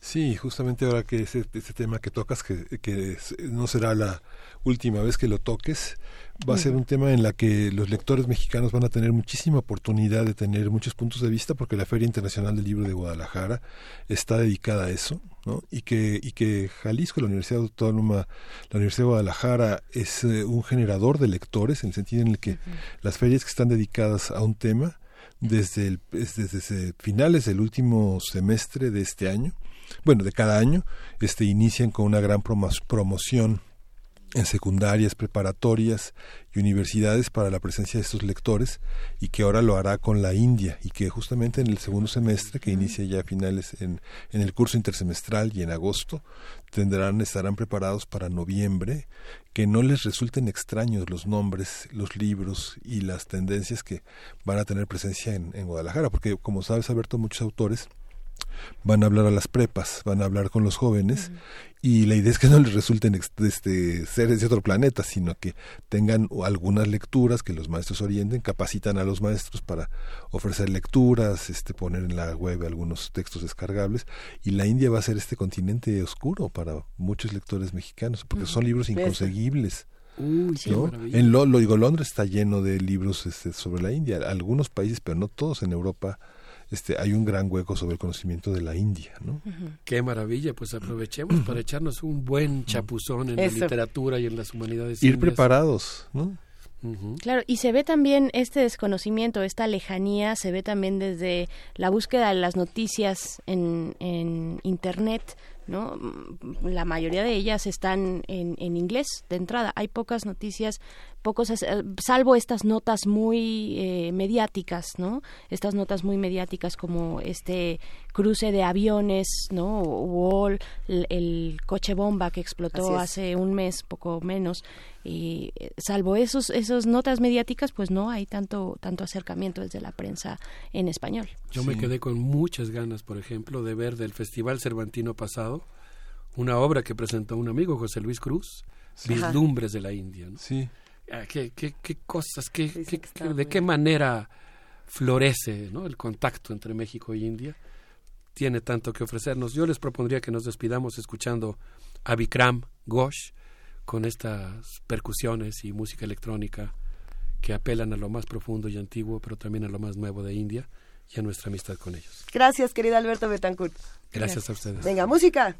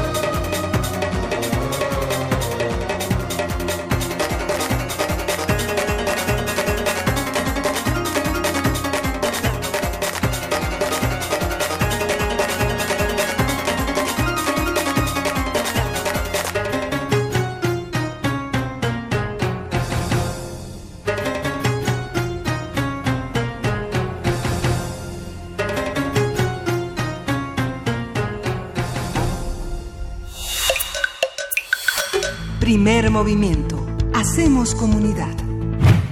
Este programa todavía no llega a su fin, son las 9 de la mañana con 57 minutos y en los últimos 3 minutos de este programa les vamos a contar de nuestro cine club porque mañana vamos a estar platicando de cine Miguel Ángel Berenici.